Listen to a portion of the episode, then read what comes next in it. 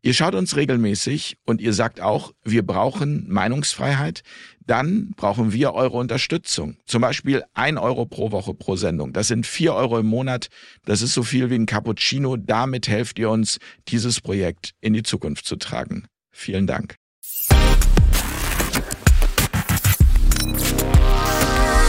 Auf Augenhöhe.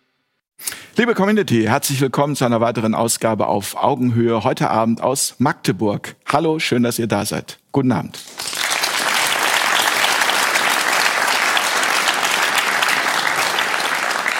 Spannendes Thema heute, kann ich versprechen. Geld und Wirtschaft, Ideen für die Zukunft, weil Geld allein macht zwar grundsätzlich nicht glücklich, aber in dem System, in dem wir leben, macht Geld frei. Und Freiheit ist es Menschen höchstes Gut. Und gut sieht es aber gerade für viele Menschen gar nicht aus. Schuldenkrise, Inflation und Energiepreisexplosion, die schlechten Nachrichten reißen derzeit nicht ab. Wir wollen heute fragen, was läuft hier grundlegend schief? Gibt es tatsächlich den einen Schuldigen, wie oft behauptet wird, das globalisierte Finanzsystem? Oder wo genau liegt der Hase eigentlich im Pfeffer? Neben einer Analyse der aktuellen Situation wird besonders heute der Blick in die Zukunft ein Schwerpunkt sein. Welche Lösungen gibt es? CBDC oder doch Bitcoin oder beides oder vielleicht doch was völlig anderes?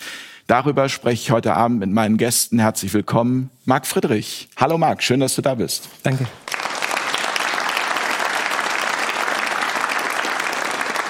Du bist Finanzexperte und Bestsellerautor. Ja. Zum zweiten Mal bei uns. Ja, sehr schön. Ich komme immer gerne wieder. Ich freue mich. Herzlich willkommen, Nico Jilch, zum ersten Mal. Hallo, Nico.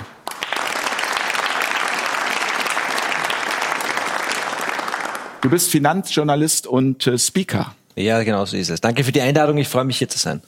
Wir freuen uns, dass du da bist. Ein herzliches Willkommen ebenso an Frank Scherrer. Hallo Frank, guten Abend. Hallo.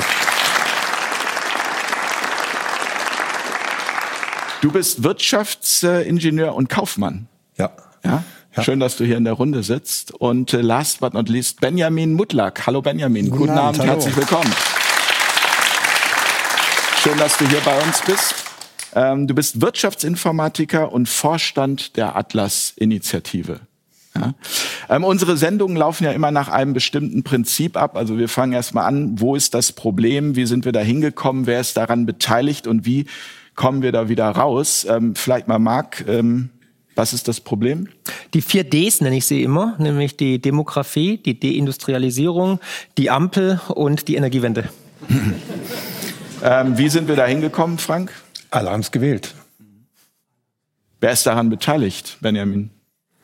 Ich würde es als Milliardärsplanwirtschaft bezeichnen. Okay. Und wie kommen wir da wieder raus, Nico? Tatsächlich Bitcoin.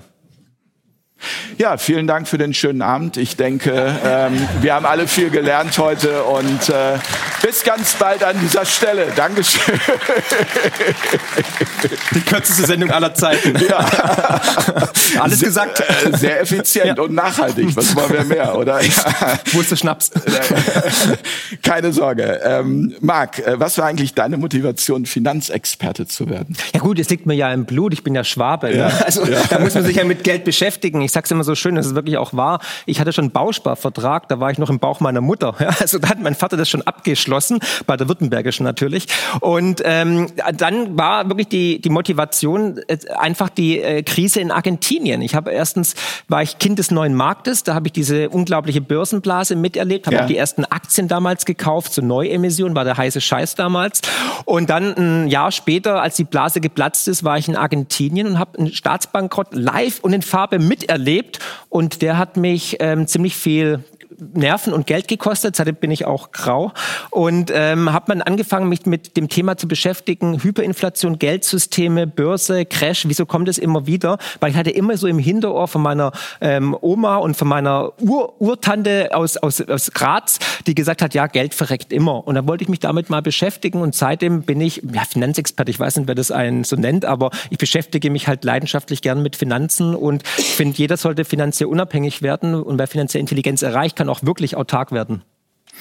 Nico, ähm, der große Crash, du als Finanzjournalist beschäftigst dich wahrscheinlich äh, täglich damit, wird ja seit langem vorausgesagt. Ich sehe aber immer wieder nur steigende DAX-Kurse, zumindest jetzt auch im Dezember 2023. Das ist der Zeitpunkt, an dem wir diese Sendung aufzeichnen. Ähm, wie passt das zusammen? Das ist eine gute Frage. Ich glaube, das fragen sich wirklich viele Menschen. Es stimmt, es wird immer davon geredet, morgen geht die Welt unter und dann geht sie nicht unter und dann redet man wieder darüber, dass die Welt untergeht. Äh, und dazwischen äh, macht gibt man dann Tipps, jetzt investieren hier und so weiter. Ähm, wir haben heute ein System, in dem kann ich das Leid, ganz banal gesagt, durch Geld drucken, ähm, auf alle verteilen. Und nachdem das funktioniert, nachdem das, nachdem das möglich ist, funktioniert ist, glaube ich, das falsche Wort, nachdem das möglich ist, wird das getan. Und eine der, der, der, der Folgen des Ganzen sind, ist ironischerweise ähm, steigende sogenannte Assetpreise, Aktien, Immobilien, Bitcoin, Gold, alles was knapp ist, wird, wird teurer, während das Geld am Sparbuch, das Geld am Festgeldkonto oder in der, in der Geldbörse weniger wert wird. Langfristig betrachtet merken das die Leute relativ schlecht. Das ist dann so wie der Frosch, der im, Wasser kocht. Aber jetzt mit den hohen Inflationsraten der letzten Jahre ist es auffälliger. Ja? Wenn ich ins Restaurant gehe und dann kostet wirklich die Hauptspeise fünf Euro mehr, ähm, dann, dann merkt man das schon, auch im Supermarkt und so weiter. Ähm, und ich glaube, man merkt auch, einfach am Gesamtzustand der Wirtschaft, der Gesellschaft ähm, und auch der Stimmung, dass irgendwie die Aktienkurse nicht das sein können, was ähm, symbolisch für den Zustand äh, der Wirtschaft, der Gesellschaft und der Stimmung äh, steht. Also am Ende des Tages kommt es da äh, diese, diese Manipulation, sage ich mal, oder dieses Gelddrucken ist halt das Problem, du kannst es nicht endlos weiterführen. Es braucht immer mehr. Also während der Finanzkrise waren 700 Milliarden Dollar Hilfspaket noch viel Geld. Heute steht dafür kein Finanzminister mehr auf. Also das müssen schon Trillionen, Billionen, was auch immer sein. Äh, und das ist halt diese Inflation der Geldmenge, die dann jetzt bei uns ankommt, wenn es wieder hart auf hart kommt. Und ich glaube, viele hier am Tisch wundern sich, wie lange das gut geht. Ähm, es geht derzeit immer noch gut und ich befürchte oder ich denke, solange es ähm, äh, auch gut geht, wird es weiter gemacht. Aber man merkt schon, an den Rändern beginnt das System äh, zu krachen. Marc hat Argentinien schon erlebt, ähm, Libanon, Türkei, andere Weltgegenden ähm, haben bereits Inflationsraten, die sind schon nicht mehr erträglich. Also langsam, langsam kommt's, aber der große Crash, ich bin da, muss man Marc fragen, der hat das Buch geschrieben zum großen Crash, ja. ähm, ist auch schon einige Jahre her. Ähm, äh, ja, es ist eher eine, eine Aufeinanderfolgung von kleinen Crashs und Krisen und neuen Krisen und immer, aber also abschließend muss ich schon dazu sagen, ich bin, ich habe von der, bei uns heißt das Matura, das, das, Abitur, das war meines war 2001.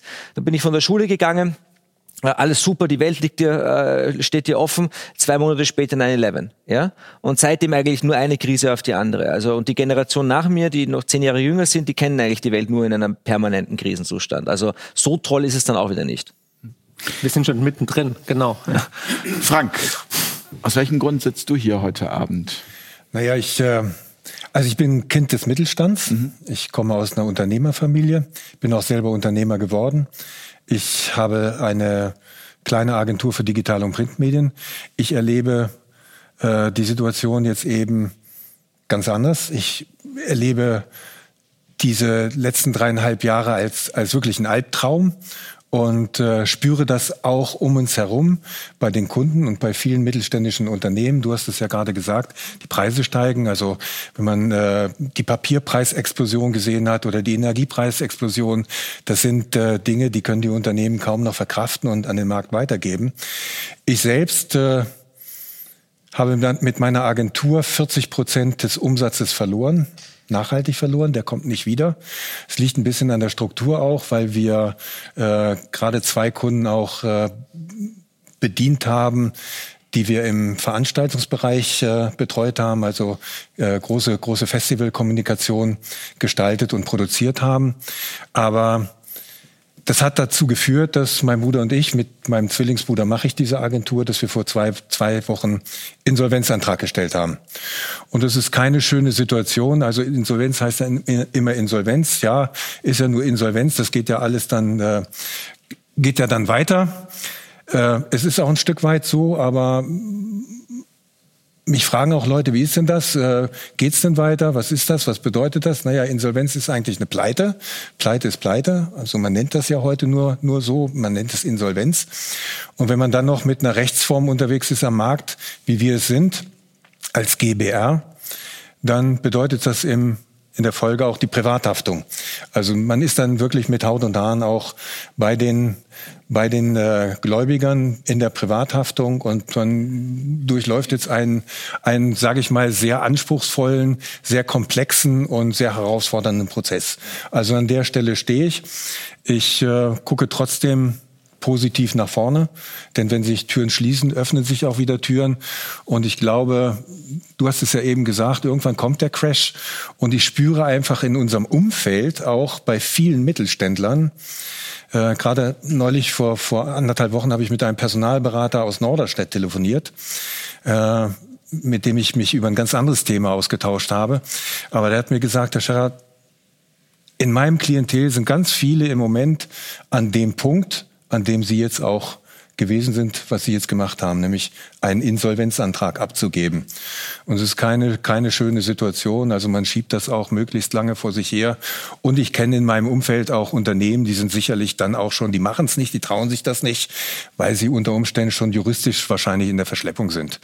Also gibt ja da die Überschuldung mhm. und die mhm. Liquidität und äh, viele trauen sich das dann nicht, weil es im Nachgang dann strafrechtliche Konsequenzen haben könnte oder sonst das. Ja, also an dem Punkt stehe ich und jetzt fängt man noch mal ganz neu an zu denken und äh, sich neu zu erfinden. Man muss auch mal loslassen können, denke ich. Vor ein gut einem Jahr bin ich zweimal auf äh, einem Meditationsseminar gewesen in Österreich. In Hat's geholfen? In Himmelberg. Ja, es hat, hat teilweise geholfen, wirklich. Also da mal einzusteigen. Ich bin jetzt aber, also ich bin damals erst äh, so ein Anfänger gewesen in dem Bereich, aber es hat geholfen. Und äh, der Mann, der das da gemacht hat, äh, der hat ein Buch geschrieben, wer loslässt, hat zwei Hände frei. Da ist vielleicht ein Stück weit dran und du hast es ja in einem unserer Gespräche auch gesagt, äh, mal, dass man vielleicht auch mal loslassen muss und äh, mal den Fokus vielleicht wieder ganz woanders lenken muss. Und eine Insolvenz ist dann auch sicherlich ein, ein Schritt, den man geht, wo man dann nochmal ganz neu anfängt zu denken. Er ist schwer, aber und herausfordernd. Ich finde es auf jeden Fall toll, dass du heute Abend hier bist und das so offen hier mit uns teilst, weil ähm, ich glaube, das ist auch ganz wichtig, weil das auch ganz viel Verständnis schafft und ähm, von daher darüber werden wir später auch noch sicherlich also, weiter sprechen. Also ich finde es auch wichtig, damit offen umzugehen. Wir tun das, wir tun das ganz, wir, wir tun das auch im, im, im Umfeld unserer Geschäftspartner ganz, ganz, ganz offen. Wir gehen damit äh, in der Kommunikation ganz offen um. Wir kriegen dafür auch sehr positive und wertschätzende Rückmeldungen. Und äh, ja, ich wünsche mir auch eigentlich, äh, dass vielleicht der eine oder andere, dass man dem einen oder anderen dann damit auch helfen kann. Ja, also die der vielleicht in der, in der ähnlichen Position ist und vielleicht gar nicht weiß, wie er damit umgehen soll. Es ist ja auch oft ein Makel. Ne? Das heißt, oh, guck mal, der hat eine Pleite hingelegt. Aber momentan ist es ja so, durch die äußeren Umstände, durch historisch falsche Entscheidungen der Politik, sind ja viele Unternehmen in die Insolvenz gezwungen worden. Ja, natürlich noch die steigenden Zinsen, die ebenfalls die ganzen Zombie-Unternehmen, die in den letzten Jahren der Niedrigzinsphase der EZB herangezüchtet worden sind, die kippen jetzt auch alle um. Aber es gibt natürlich ganz viele Mittelständler, wie du sie gesagt genau. hast, die du kennst, die jetzt tatsächlich durch die hohen Energiepreise teilweise durch Fachkräftemangel zumachen müssen. Also ich kenne auch einige aus der Honorarberatung, Cafés, die finden einfach kein Personal, die können nicht mehr öffnen. Und die sind wirklich am Limit, laufen auf dem Zahnfleisch. Und dann noch die Corona-Geschichte, Mehrwertsteuer etc. pp. Und da kumuliert sich einfach das Ganze und da sehen wir jetzt halt die Insolvenzen, die nach oben schnellen. Und ich finde es auch wirklich mutig, dass du den Mut hast zu sagen, okay, ich rede darüber offen, weil oftmals ist es halt so, ja, so ein Schandfleck eigentlich für viele. Genau. Ja. Danke, dass du da bist, Frank. Ähm Benjamin, zwei kurze Fragen zum Einstieg an dich. Was genau für all die, die das nicht wissen, ist die Atlas-Initiative und dann dein Kernthema, wie entsteht Geld? Ja, also die Atlas-Initiative ist ein Zusammenschluss. Also erstmal, Frank, du bist ja auch Mitglied und schön, dass du da Gesicht zeigst und Sag auch, auch gleich noch was zu. Genau, dass du Gesicht zeigst und äh, vielleicht auch anderen Leuten Mut machst, dass man, dass, dass es vielleicht auch Neuanfang sein kann an der Stelle. Also die Atlas-Initiative ist ein Zusammenschluss von freien Denkern, von ähm, Menschen, die der Marktwirtschaft nahestehen. Und wir sind im Endeffekt so aufgebaut, dass wir regional Sektionen haben, Gruppen, wo man sich treffen kann. Und dann haben wir Fachgruppen, wo man eben dann gewisse Themen wie Geld, ähm, Umweltthemen und so weiter. Bitcoin ist auch ein, eine Fachgruppe mit 300 Mitgliedern mittlerweile. Entschuldigung Also wir haben da ähm, viel, viel Power, viele Menschen, die sich engagieren und ähm, ja, es ist vor allem auch gewünscht, dass die Leute mitarbeiten, dass man sich einbringen kann, dass man raus aus dieser Ohnmacht rein in die Selbstermächtigung. Das ist ja auch so ein Thema, was du gerne, mhm. ähm, was du gerne äh, spielst und was für dich sehr, sehr wichtig ist. Und ich denke, ähm, es ist wichtig, dass man einen Ort hat, wo man mit Gleichgesinnten zusammenkommt. Und das ist die Atlas-Initiative. Und was jeder draus macht, das hatten wir vorhin schon im, im Vorgespräch, das liegt an einem selbst, was man eben, dass man eben vor Ort in der, in der Region, in der man ist, dass man da Gleichgesinnte sucht, dass man Veranstaltungen durchführt. Wenn Markus Krall dann einen Vortrag äh, hält, dann kommen da viele Leute und danach entsteht natürlich eine gewisse Dynamik. Und äh, ich denke, dass das ein, ein guter Ort sein kann, äh, auch viele Unternehmer und ja. Also wenn ich da noch einhaken darf, also ich kann das äh, wirklich nur empfehlen, da mitzumachen bei der Atlas-Initiative. Ich habe selbst äh, mit äh, vier anderen in Hannover ja ein, du kennst das, ein, ein Netzwerk gegründet. Five Bridges. Five, ja, genau. Überwiegend aus selbstständigen Unternehmern, Solo-Selbstständigen, selbstständigen Ärzten, Rechtsanwälten. Und äh, in dem Netzwerk sind mittlerweile auch prominente Professoren dabei. Wir sind da mittlerweile ein ein Kreis von 200 Leuten. Wir machen das in einer sehr schönen Location in Hannover. Und äh, wir haben jetzt eben auch äh, von Atlas-Initiative schon Leute dabei gehabt. Da war ja dieses tolle Event in, in Fulda. Äh, tolle Leute kennengelernt und äh, die haben wir dann noch eingeladen. Und wir machen das mittlerweile auch so ich finde das wichtig, dass, dass sich diese Netzwerke auch miteinander verbinden. Ja, also wir haben dann da als Gäste auch aus unterschiedlichen Netzwerken Leute dabei. Äh, das Bünder Forum ist da eben auch dabei und äh, die holen wir dann auch in dem Kreis mal nach vorne, um sich gegenseitig auch kennenzulernen. Ja, um einfach auch dieses Netzwerk-Hopping zu machen. Also und ich denke, ein großer ähm, Anreiz sollte auch da sein, dass man dem Mittelstand eine äh, eine Station äh, bietet. Und äh, auch wichtig, dass man die richtige Botschaft sendet, dass man eben nicht meint, wenn man die 100 Euro Mitgliedsbeitrag investiert und das Buch äh, Bürgerliche Revolution gelesen hat, dass man dann sagt, wo bleibt sie denn? Ne? Also es hängt halt davon ab, dass die Leute sich aktivieren, dass sie sich austauschen, dass sie zusammenkommen ähm, und dass man eben auch wirklich als Mittelstand mal Stellung bezieht, dass das, genau. was hier läuft, antimarktwirtschaftlich ist, dass es eben Milliardärsplanwirtschaft ist, wie ich das schon eingangs sagte. Ich schreibe dazu gerade bei den Freiheitsfunken äh, eine Artikelserie, wo ich eben da ein bisschen detaillierter eingehe, ähm, was da gerade läuft und, und dass es im Grunde darum geht, den Mittelstand platt zu machen durch diverse genau. äh, Aktionen. Und, das spüren und dann, wir alle. Das, ja, eben, das spüren wir alle. Das Geldwesen ist da ein Teil davon. Ähm, und Geld, das war die eigentliche Frage noch, ne? die zweite Frage, wie Geld entsteht. Also wir befinden uns in einem Schuldgeldsystem. Das heißt, das ist ein Buchungssatz, ne? also eine Forderung und eine Verbindlichkeit werden zeitgleich gebucht und dann entsteht Geld, also durch neue Schulden. Und dieses System ist im Grunde immer inhärent auf der Suche nach neuen Schuldnern. Und wo wird es fündig? Natürlich beim, beim Staat. Ne? Und durch die äh, staatliche Kreditaufnahme entsteht eben neues Geld. In der Eurozone ähm, ist das ungefähr so gewesen, dass sich die äh, Geldmenge ver 3,4-facht hat. Ja, das heißt also, ein Euro von 1999 hat jetzt noch den rein mengenmäßigen quantitativen Tauschwert von 29 Cent. Ne? Und äh, das ist das, was Inflation, äh, was man als Inflation bezeichnet, das Geldmengenwachstum, das eben durch neue Schulden entsteht. Und dann der nächste Schritt ist dann der Tausch Wertverlust, der Tauschkraftverlust. Da kann man ja das Beispiel anführen, wie es in Gold passiert ist, in vielen anderen Bereichen. Also der Goldpreis ist ja jetzt bei über 2000 Euro, äh, Euro glaube ich. Dollar, ja. Dollar, genau. Und ähm, äh, zum, zum Zeitpunkt der Abkehr von der, von der Golddeckung, die eh ohnehin nur auf dem Papier bestand, äh, war der Tauschwert bei 35 Dollar 1971. 35 Dollar und jetzt 2000. Also 98,5 Prozent Tauschwertverlust. Und wenn man das dann mal mit in Bitcoin rechnet, dann sieht es auch übel aus äh, über einen gewissen Zeitraum. Aus, ja. 99 Prozent. Und, und, ein großes Problem an der Stelle, und da kommt auch der Mittelstand zum Tragen, ist eben das, was Ludwig von Mises 1922 in der Gemeinwirtschaft dokumentiert hat, warum ähm, eben die Gemeinwirtschaft nicht funktioniert, ist, weil man nicht mehr kalkulieren kann. Und das passiert natürlich, wenn die Geldmenge ausgedehnt wird, wenn die Preise steigen. Man ist ständig auf der Einkaufsseite, auf der Verkaufsseite befindet man sich in Verkaufsverhandlungen. Das reibt einen auf. Wie soll man dann produktiv sein? Ne? Und wenn man nicht mehr rechnen kann, dann ist es eben so, dass es irgendwann problematisch wird und man eben Verluste macht. Das ist das eine. Das andere ist, warum die Frage an Nico, die, die war sehr gut, sehr klug gestellt. Ähm, Warum steigen die Aktien? Ja, sie, sie müssen steigen, logischerweise, wenn Geld gedruckt wird, weil sich eine gestiegene Geldmenge auf eine gleichgebliebene Aktienmenge ähm, verteilt und dann steigen die Preise. Und auch bei den, äh, bei den Häusern, ja, die, die Menschen fühlen sich reicher, wenn sich die Geldmenge ver 3,4-facht hat. Und man bereinigt da mal, also man hat ein Haus gehabt 1999, 100.000 Euro, jetzt 200.000. Geldmengenwachstum abgezogen und hast bist du im Minus eigentlich. Ne? Mhm. Und der Substanzwert, der geht ja man, man, man, ähm, ja, man lebt in einem Haus, der Substanzwert geht tendenziell runter. Geht tendenziell ja. runter. Mhm. Das heißt, die Menschen landen auf diese Weise in einer Nominalwertillusion.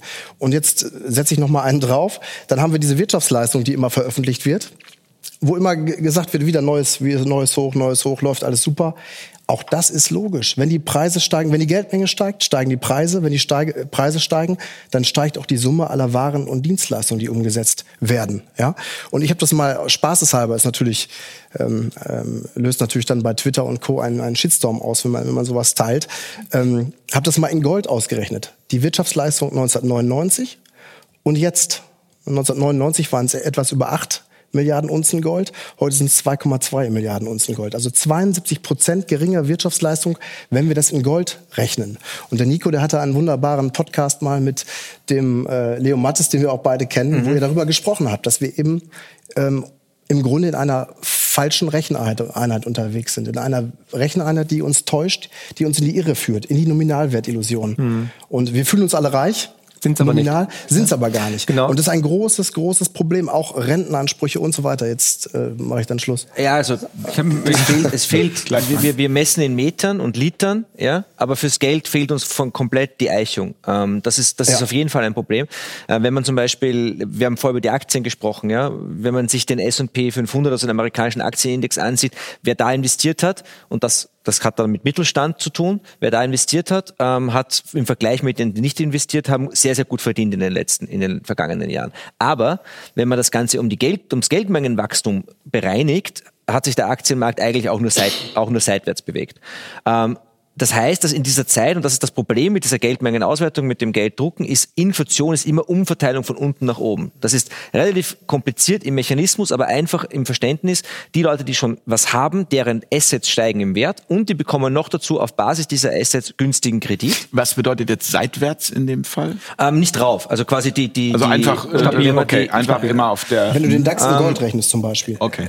Äh, genau. Und, und und die Frage, die du mir am Anfang gestellt hast, und darüber habe ich jetzt auch nachgedacht, weil es auch sehr gut zu, dem, zu, dem, zu der äh, Story von Frank passt und im Vergleich mit der Insolvenz. Ich glaube nämlich, dass hinter dieser Frage nach dem Crash manchmal auch ein bisschen der Wunsch nach einem Neuanfang steht. Gar nicht so sehr die Angst davor, dass das Ding uns um die Ohren fliegt, sondern der Wunsch, dass es irgendwann auch mal wieder lockerer wird. Dass du, also nicht die Geldmenge, sondern lockerer wird im Sinne von, dass Innovation und Optimismus wieder einkehren und das wird nie passieren, solange wir immer nur in jeder Krise ähm, noch mehr Geld und noch mehr Geld hineinschütten. Da wird, werden die Strukturen immer nur noch verkrusteter. Also und, und, und die Umverteilung nur noch stärker. Und es gibt ja Leute, die davon profitieren, nämlich diejenigen, die ganz oben sind. Und es konzentriert sich Macht und, und Geld an der Spitze.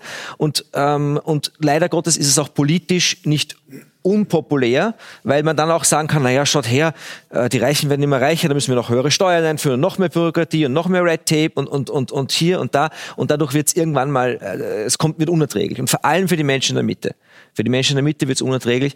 Ähm, und, und ich glaube, da sind, da sind wir angelangt. Ja? Also das heißt, der DAX steigt zwar, aber trotzdem ist jeder schlecht drauf. Also irgendwas passt da nicht. Genau, ah, dieses Geld. Dieses Geldsystem führt dazu, dass halt einige wenige immer reicher werden. Also wir sehen immer eine größere Konzentration von Vermögen bei einigen wenigen durch die Umverteilung von unten, von der Mitte und oben nach ganz, ganz oben. Also die Top 0,1 Prozent werden immer reicher. Und darin ist tatsächlich dieses falsch gestrickte Geldsystem schuld. Und ich möchte noch zwei Sachen ergänzen. Also man muss sich das so überlegen, jedes Mal, wenn jemand von euch hier im Publikum zur Bank geht, einen Kredit aufnimmt, dann ist es nicht so, dass die dass der Banker dann runter in den Keller geht und das Geld rausholt. Nein, der drückt auf den Knopf und kann aus dem Nichts durch einen magischen Zaubertrick Geld kreieren und indem er nur ein Prozent der Kreditsumme als richtiges Geld, also als Noten oder als Bankscheine oder als Münzgeld bei der EZB hinterlegt. Und die anderen 99 Prozent kann die Bank praktisch aus dem Nichts generieren. Und es können nicht nur die Notenbanken, sondern es können vor allem auch die Geschäftsbanken, also jede Sparkasse, jede Volksbank. Und wie du schon gesagt hast, es ist Schuldgeld. Unser komplettes System basiert auf Schulden. Ganz ehrlich, würde Würdet ihr euer Leben gestalten auf Schulden, immer nur Schulden zu haben? Kann das funktionieren?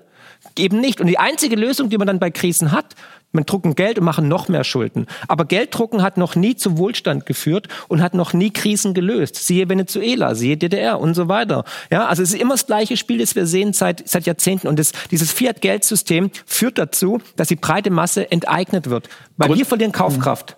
Grundsätzlich, grundsätzlich ähm, ist aber ja der Kredit, also jetzt als Idee, um etwas Neues zu starten, erstmal keine schlechte Super. Idee, Nein, top. oder? Es kommt der Kredere kommt ja aus dem Lateinischen, heißt Vertrauen. Genau. Aber wir haben kein Vertrauen mehr ins Geldsystem. Unser jetziges Geldsystem ist nur geprägt oder hinterlegt mit einem Wert, nämlich dem Vertrauen, dass wir alle in den Euro geben. Dass wir denken, wir geben den Euro an, an, am, Laden ab und dann kriegt er für eine Brezel zum Beispiel. Aber dieses Vertrauen wird ja seit Jahren von oberster Stelle gebrochen und getreten. Notenbanken, ähm, ähm, EU-Richtlinien werden gebrochen, die EZB macht immer mehr Schulden. Also die Regeln werden nicht nur ausgedehnt, nein, sie werden sogar gebrochen und werden doch vom Bundesverfassungsgericht irgendwie durchgewunken. Und die Menschen verlieren das Vertrauen. Das sehen wir. Der Euro hat seit der Einführung 1999 jetzt schon offiziell laut Statistischem Bundesamt 39,1 Prozent an Kaufkraft verloren. Und das ist schon klein gerechnet. Und das ist klein gerechnet. Wenn- Jetzt sind wir mal wahre Werte heran. Der, der Goldkurs hat sich seitdem verfünffacht. Und es ist genau das. Der Goldpreis steigt nicht. Der Euro verliert an Wert, an Kaufkraft. Das spüren wir doch alle, wenn wir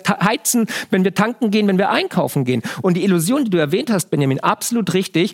Alle denken, oh geil, meine Immobilie hat sich verdoppelt in Magdeburg. Ich bin gemachter Mann. Hahaha. Pustekuchen. Ja? Die hast du vor zehn Jahren gekauft. Ja? Hast dafür Papierfetzen der EZB auf den Tisch gelegt. Und was ist passiert? Ist die, ist die Immobilie doppelt so groß geworden, weil der Preis sich verdoppelt hat? Haben wir noch ein Stockwerk drauf bekommen? Nein. Du musst doppelt so viel Scheine drauflegen, jetzt auf einmal, wenn du sie kaufen würdest. Warum? Weil die Kaufkraft des Euros sich halbiert hat. Und das beste Beispiel sind wertstabile Werte wie Gold oder Bitcoin, weil da kann man nämlich dann ganz genau sehen, was der wahre Wert ist. Weil die Goldmünze, die wird nicht größer. Die hat sich nicht verfünffacht in der Größe. Eine Unze Gold sind 31,1 Gramm. Aber ich muss einfach immer mehr Papiergeld auf den Tisch legen. Für die gleiche Unze, die ich 1971 für 35 Dollar bekommen habe, muss ich jetzt halt 2000 Dollar zahlen. Ich will nur ganz kurz was ergänzen zu dem äh, Bruchteilreservesystem, was du gesagt hast. Ne? Dass also die Banken eine niedrige Eigenkapitalquote haben, eben aufgrund dieses Privilegs, Ja. dass sie Geld schöpfen können. Und deswegen sind sie immer überhebelt unterwegs. Und deswegen äh, surfen wir eigentlich permanent am Rande einer äh, Bankenkrise. Ja. Weil, weil die eben wahnsinnig überhebelt sind. Und dann noch ein Ansatz zu dem, zu dem umverteilenden Effekten. Ähm, das ist der sogenannte Cantillon-Effekt. Das, Genau, das kann man ja. mal googeln. Also es ist äh, im Endeffekt so, dass die Erstempfänger des Geldes profitieren, ja, indem sie ähm, schon Vermögenswerte haben, diese bei der Bank verpfänden und damit dann neue kaufen. Das sind die Erstempfänger des Geldes, weil das Geld neu entstanden ist.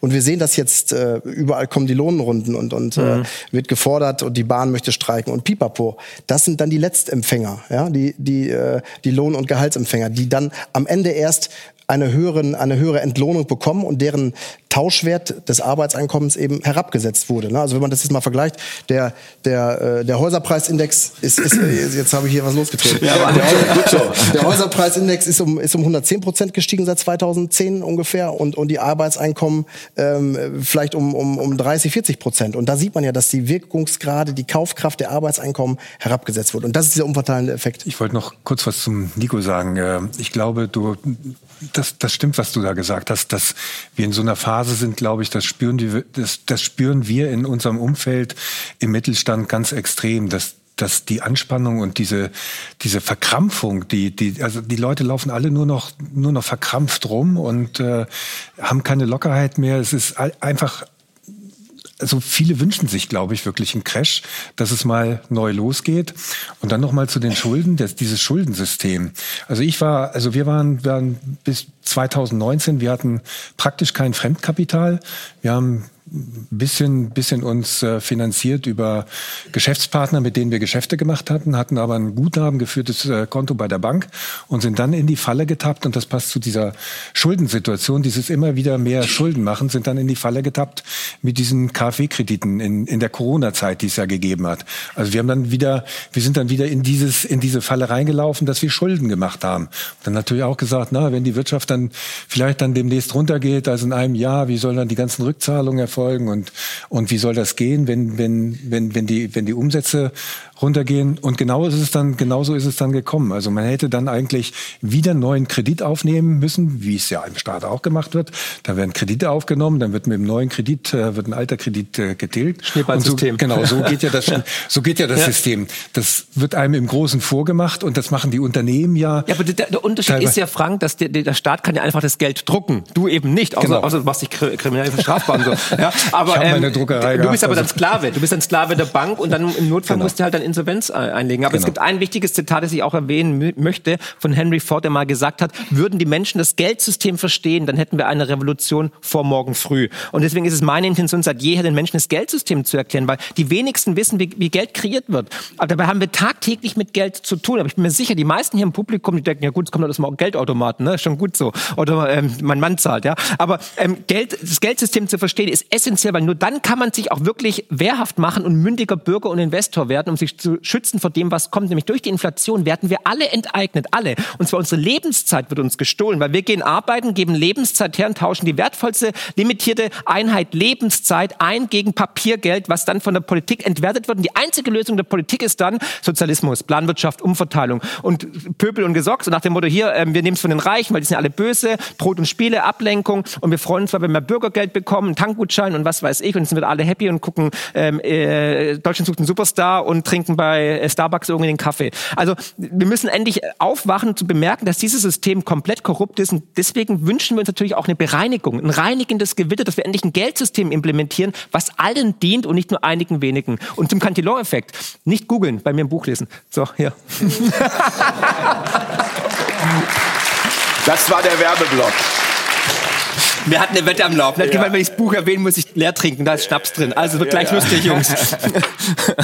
ähm, Schulden sind, also und Kredit ist natürlich nichts Schlechtes. Wird es auch immer geben, hat es immer gegeben. Das Hauptproblem ist, dass wir eben das, es muss irgendwo am Ende irgendwo etwas stehen, wo nicht einfach nur politisch entschieden wird, dass wir es auf den Knopf drücken und machen mehr davon. Das heißt, das haben wir schon 2008 auch ganz offiziell besprochen, als die Banken gerettet wurden, haben wir gesagt, das ist Moral Hazard. Wenn wir den, die Banken jetzt retten, dann geben wir ihnen das Signal, dass wir sie in Zukunft auch retten werden. Dann machen sie erst recht denselben Blödsinn wieder, den sie vorher auch gemacht haben. Und sie haben den Blödsinn auch deswegen schon gemacht, weil sie dieses Incentive bekommen haben, dass sie eigentlich machen können, was sie wollen. Ja? Ähm, und ich glaube, es ist ganz wichtig zu verstehen, das System ist ja, das ist nirgendwo das ist nirgendwo aufgeschrieben, das ist nirgendwo ausgemacht worden. Das System ist so, wie es ist. Das besteht aus, aus Anreizsystemen, das besteht aus Millionen von Menschen. Es sitzen auch in den Notenbanken meiner Meinung nach keine bösen Menschen. Ja, die machen halt das, was sie gelernt haben und, und, und machen das, bemühen sich, das auch noch einmal so gut wie möglich zu machen. Aber ähm, es wird halt immer, es funktioniert immer schlechter. Wir sehen das, wenn man also wegrechnet jetzt vom Ende, das sagen wir mal des Goldstandards, man kann auch anders rechnen, damit gründet der Federal Reserve 1913, fangen wir an 1971. Die ersten paar Jahrzehnte Zuerst mal Chaos, ne? Die, die das war der Moment, als, als äh, der Dollar nicht mehr goldgedeckt genau, war. Genau, als, als Nixon am 15. August 1971 gesagt hat, so, wir haben uns das jetzt überlegt, liebe Leute, ähm, ihr kriegt jetzt einfach kein Gold mehr, ja, nachdem die Franzosen noch Kriegsschiffe geschickt haben, das Gold abgeholt, die Deutschen haben nur einen Brief geschickt, haben gesagt, na, wir holen es nicht. Wir haben uns das überlegt, wir holen es nicht. Und als es dann geschlossen war, das Goldfenster, hat Blessing, der Bundesbankpräsident, auch eingestanden, dass das ein Fehler war. Aber dann war es zu spät. Ähm, aber jedenfalls, die, die, die Amerikaner haben gesagt, bei 8000 Dollar, da, so viel haben sie noch, äh, ist genug, das heben wir uns für später auf. Und ihr könnt eh nichts machen, weil wir haben den Dollar und ihr nicht. Und ihr braucht den Dollar und wir haben ihn. Und, und, und daher kommt die Idee, also, dass wir, man so viel Geld drucken kann, wie man möchte. Die Wahrheit ist, das können eigentlich nur die Amerikaner in unserem System. Ähm, alle anderen sind noch gewissen spieltheoretischen Bedingungen unterworfen, aber nur gewissen. Die politischen Regeln, das haben wir beim Euro gesehen und das ist vollkommen richtig, sind alle das Papier nicht wert, auf dem sie geschrieben werden. Und es gibt keine echten physischen Regeln ohne Gold. So, in den 70er Jahren, ähm, äh, Nixon schließt das Goldfenster, alle zucken komplett aus, die, die Ölnationen heben den Gold, den, den, den, den, äh, den Ölpreis rauf in, im Vergleich zum, zum Dollar, weil der Dollar de facto abgewertet wurde. In Deutschland, da findet man den autofreien Sonntag, ich glaube in Österreich hatten wir den auch, ich war damals noch nicht am Leben. Die 80er Jahre ist die Zeit der großen Expansion, die Banken, der, die Masters of the Universe, Greed is Good, Gordon Gecko, Nadelstreifanzüge, da wird es noch gefeiert. 90er Jahre, würde ich sagen, so die letzte hohe Zeit Zeit quasi. Und dann kam mit dem, seit dem, seit dem 2000er Crash, seit dem Dotcom-Crash, gibt es eigentlich so diese, diese Antwort der Notenbanken, naja, wenn es runtergeht, dann schieben wir euch einen LKW mit, mit Geld äh, äh, äh, vor die Tür. Ähm, aber ich glaube, dass es, es besteht Bewusstsein, dass, dass auch innerhalb des Finanzsystems, dass das nicht ewig so weitergehen wird. Man hat zum Beispiel ähm, während der 2008er Krise. Ähm, Island ist so ein Beispiel. In Island hat man hat, das ist ein Experiment gewesen, hat super funktioniert. Ähm, Island hatte extrem schnell aufgrund des billigen Geldes einen großen Bankensektor aufgebaut. Es war ein, ein Dorn im Auge für die Brit für den britischen Bankensektor, für die für die City. Und als dann die Fed in der in der also die Federal Reserve, die amerikanische Notenbank in der in der Finanzkrise, im Hohepunkt der Finanzkrise quasi sogenannte Swap-Lines, also Schläuche mit Dollars in die ganze Welt gelegt hat. Dann hat dann irgendwann Island angerufen, in Washington hat gesagt, wir hätten, ich kann jetzt keinen isländischen Akzent, aber wir hätten auch gern so eine Swap-Line und die haben einfach aufgelegt. So. Haben sie nicht bekommen als, als, als, als, als Nick, äh, als, als äh, einerseits Experiment, glaube ich, und andererseits als, ähm, als äh, ähm, ähm, Gefallen an, an London. Naja, was ist passiert in Island? Das einzige Land, äh, in dem Banker ins Gefängnis gegangen sind in der Finanzkrise. Der Bankensektor wurde de facto abgewickelt. Die Leute sind zurückgegangen ähm, in ihre ursprünglichen Berufe die Wirtschaft hatte einen harten, aber kurzen Crash. Dann ist sie wieder aufgestanden und heute meinen sie extrem viel Bitcoin, weil sie sehr viel, weil sie sehr viel Geothermie und extrem viel günstige Energie haben. Also man kann das machen, aber man hat sich halt auf einem globalen Level nicht getraut, was ich auch verstehen kann. Wenn ich Finanzminister wäre, muss ich auch ganz klar sagen, würde ich auch darauf achten, dass es unter meinen, solange ich in dem Sessel sitze, noch, äh, noch weiterläuft. Also das sind die Incentives, das sind die Anreize. Ich habe mal eine kurze Frage, bevor wir an der Stelle weiter anknüpfen. Ähm, die äh, beschäftigt sich mit dem, was du eben erzählt hast Marc, nämlich ähm, nur eine Verständnisfrage. Also wenn das Meer eine Illusion ist, ja, sind dann die Reichen doch nicht reicher?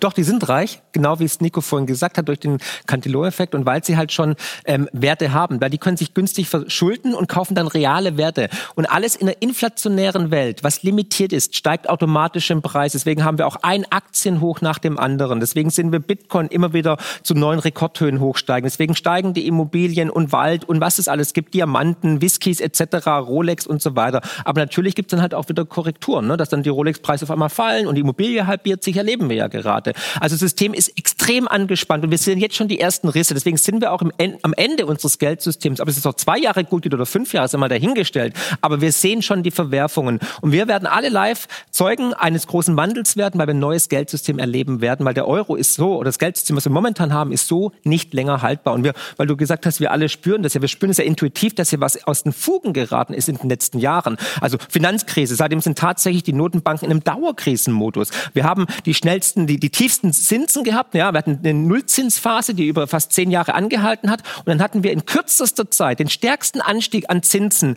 den die Notenbanken jemals gemacht haben. Also völlig desperat. Und wir sehen, die Schulden sind hoch. In den USA 34 Billionen Dollar sind die Staatsschulden. Und in den USA jetzt bei 5 Prozent Zinsen muss der Staat jetzt mehr Geld zahlen als jemals zuvor für die Zinsen nicht für die Tilgung der Schulden, für die Zinsen. Das ist der größte Posten im US-Bundeshaushalt mit einer Billion Dollar nur für die Zinsen. Das heißt, jetzt, jetzt ja, aber äh, jetzt, ich würde an der Stelle einfach nochmal gerne, wenn jetzt die USA diese Schulden hat, einfach nur damit ich es verstehe, ja. bei wem hat sie denn diese Schulden? Ja, also, bei, de, bei denjenigen, die die Schuldscheine aufkaufen, zum Beispiel Deutschland, EZB, Bundesbank oder jeder, der irgendein Portfolio hat, ein ETF hat, wo dann Staatsanleihen der USA gekauft werden. Und die USA wird auch niemals pleite gehen, weil die können im Notfall einfach auf den Knopf drucken oder sie starten irgendwo wieder einen Krieg. Ja, und, ist gar kein Problem. Und ein Großteil der Schuldpapiere liegt ja jetzt bei den Zentralbanken. Das ist ja der, der ein Dammbruch gewesen aus ja. meiner Sicht auch, dass man eben die Staaten Inzest, über, über, über, den, über den Umweg der Geschäftsbanken halt äh, in den, über die Zentralbanken finanziert. Und äh, das, was du gesagt hast, hundertprozentig richtig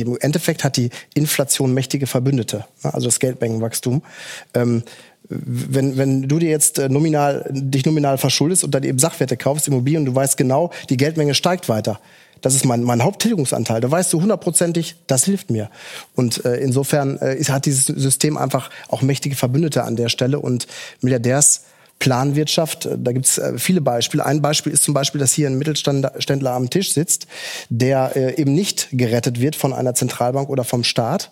Und bei den großen Unternehmen, die werden eben herausgekauft, bei den Banken insbesondere.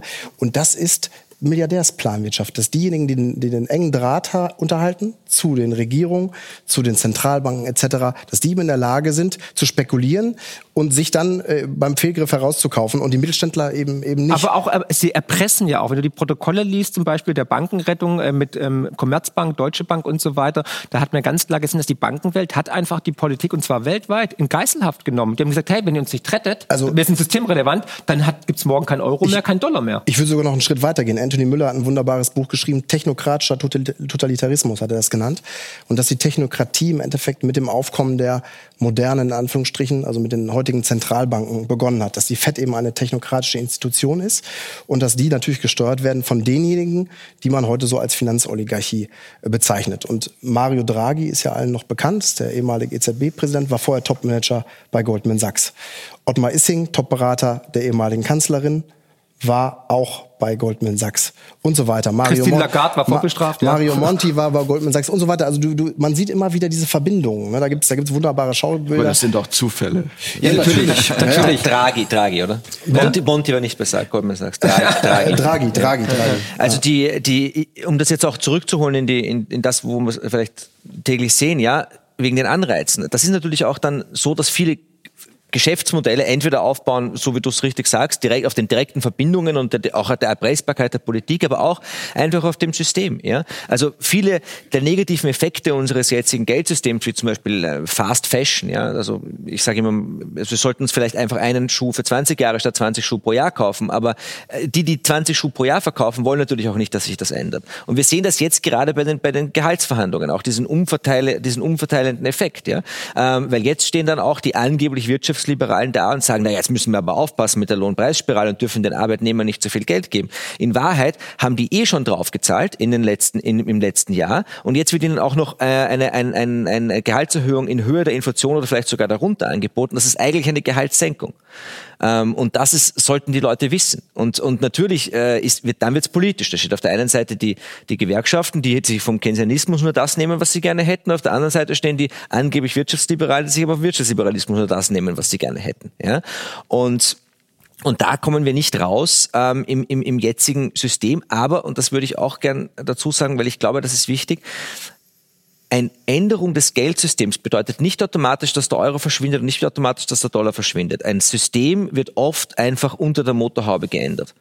Ähm, und das ist nicht so, dass wir morgen aufwachen und alles ist komplett anders, sondern die meisten Menschen auf der Welt kriegen das oft dann gar nicht mit. Also zum Beispiel den, da, damals, als Nixon den Goldstandard aufgehoben hat, da, da ist nicht in der Zeitung gestanden, ab morgen haben wir ein neues Geldsystem. Ja?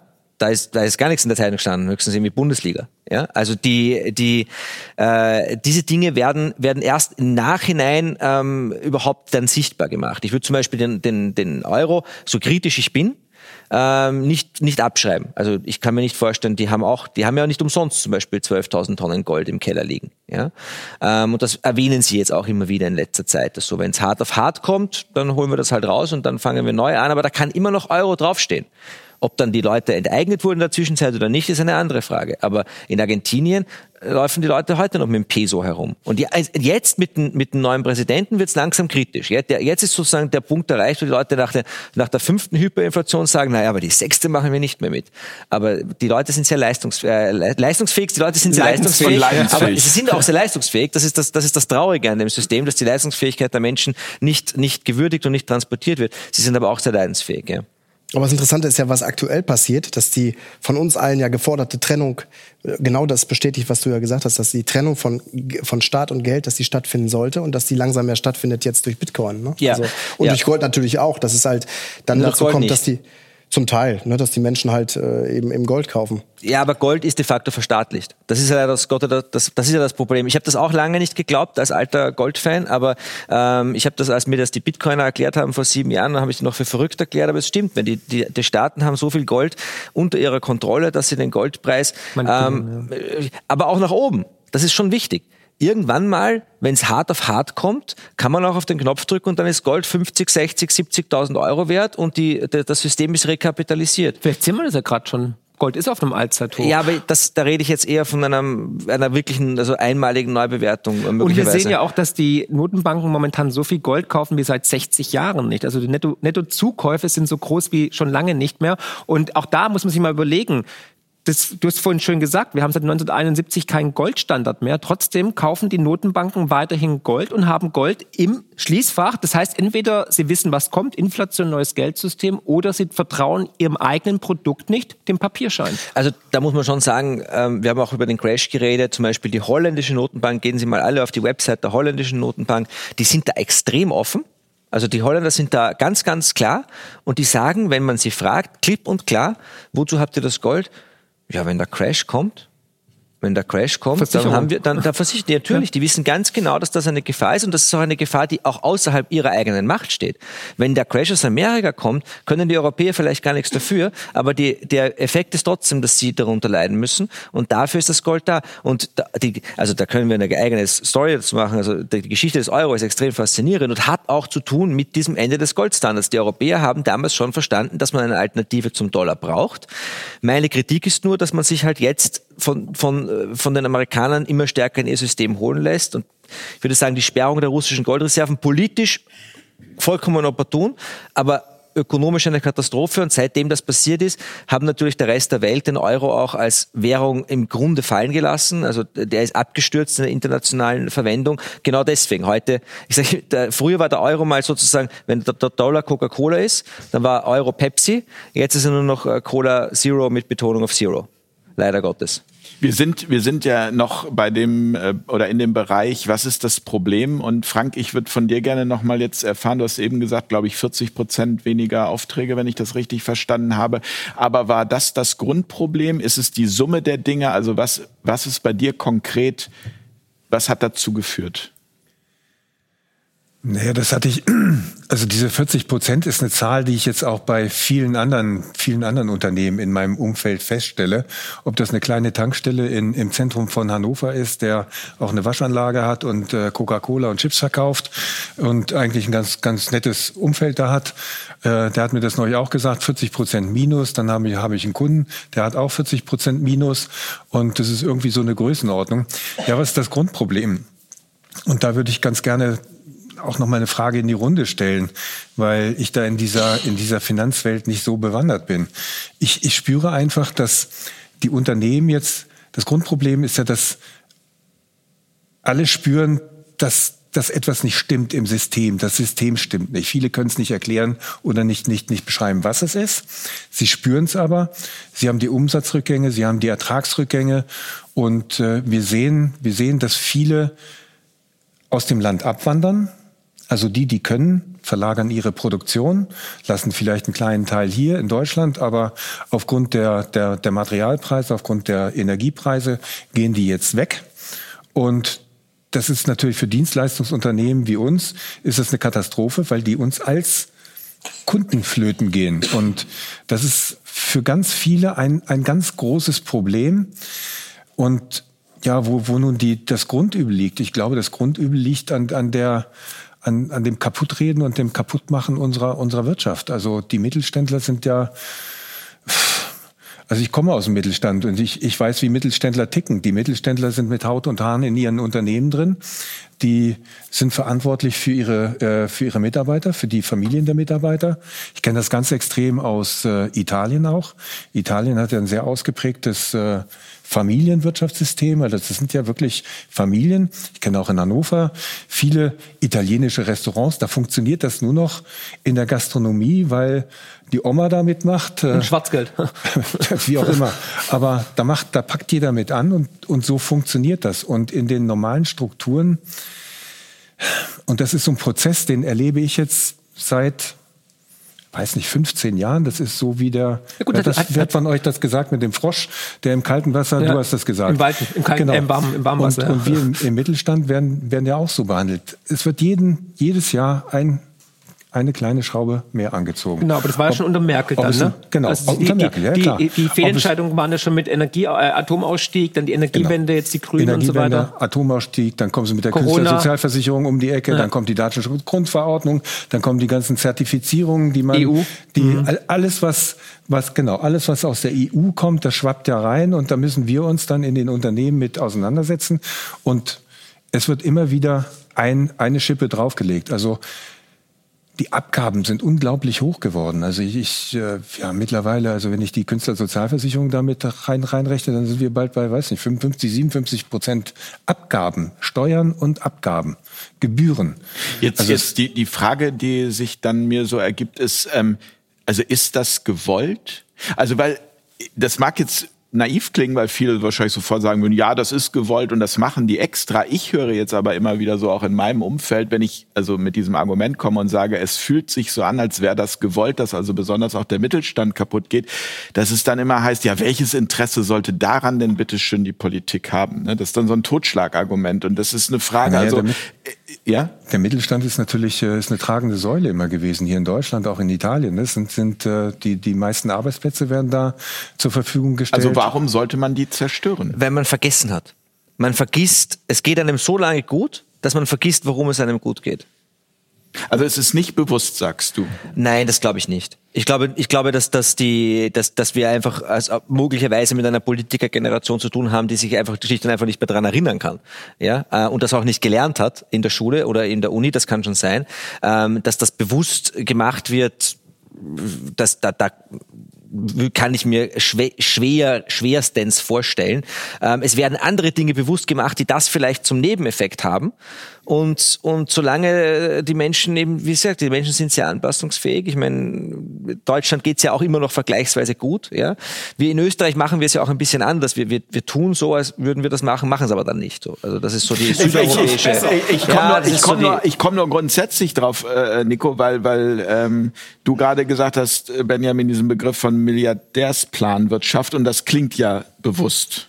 Ja, was heißt bewusst? Es ist äh, definitiv so, dass äh, aus meiner, nach meiner Beobachtung, dass die Konzerne halt natürlich nähere Verbindungen zur Politik unterhalten und selbstverständlich äh, Interesse daran haben, dass es Regulierung gibt, weil die weil die äh, Kosten dann in den mittelständischen Unternehmen steigen und äh, natürlich Ja, äh, einen- also einen bei, den, bei, erlaubst. den, bei den bei den Anreizen sind wir da, die dieses System ja. bietet. Ne? Wenn, da, wenn man das als bewusst bezeichnet, dass so, natürlich hat der Konzernboss kein. Interesse daran, dass der kleine Laden im Umsatz wegnimmt, dann wird der kleine Laden aus dem Markt gedrängt und das Ganze mit politischer, mit politischer Einflussnahme vielleicht noch eine, eine Regulierung erlassen, die der Kleine nicht mitmachen kann und ich kann sie locker bezahlen, so, ja, ja, das, das ist dann eine Form von Bewusstsein, ja. Also ich denke auch zum Beispiel, USA Wahlkampf kostet eine Milliarde Dollar. Und die Geldgeber, die da hunderte Millionen Dollar geben an Biden, Trump oder auch wen auch immer, die haben natürlich auch ein Eigeninteresse. Die wollen auch irgendwas dafür zurückbekommen. Also deswegen denke ich schon, dass da auch natürlich Eigeninteresse da ist und dass man da ein Ziel dahinter hat. Und das andere ist, machen es unsere jetzigen Politikdarsteller, ich nenne es immer Clowns, machen die das ähm, bewusst? Nee, dafür sind sie viel zu doof. Also müssten sie einen Plan haben. Die sind tatsächlich inkompetent. Das muss man wirklich sagen. Wir haben, das ist jetzt vielleicht populistisch, aber wir haben die, die inkompetenteste Regierung, die Deutschland jemals hatte, die ich, an die ich mich erinnern kann. Ja? Also wenn man halt ein so. Du müsstest eigentlich, du müsstest eigentlich sagen, die inkompetenteste, inkompetenteste Regierung seit der letzten.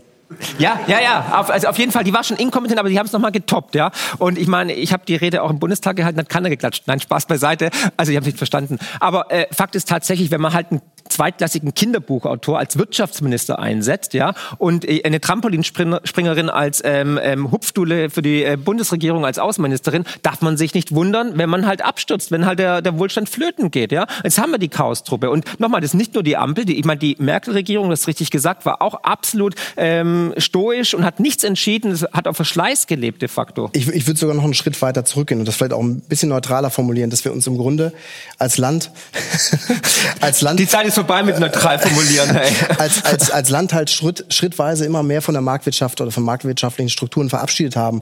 Und aus, nach meiner Beobachtung begann das schon 1970 oder mit dem Ende von Ludwig Erhard. Der, ähm, ähm, nach dem Krieg hatten wir Staatsquoten von 30 Prozent. Die Staatsquote misst den Anteil des Staates an der Jahreswirtschaftsleistung. Und danach, in den 70ern, ging es rapide nach oben. Also seitdem haben wir uns im Grunde In den 70ern.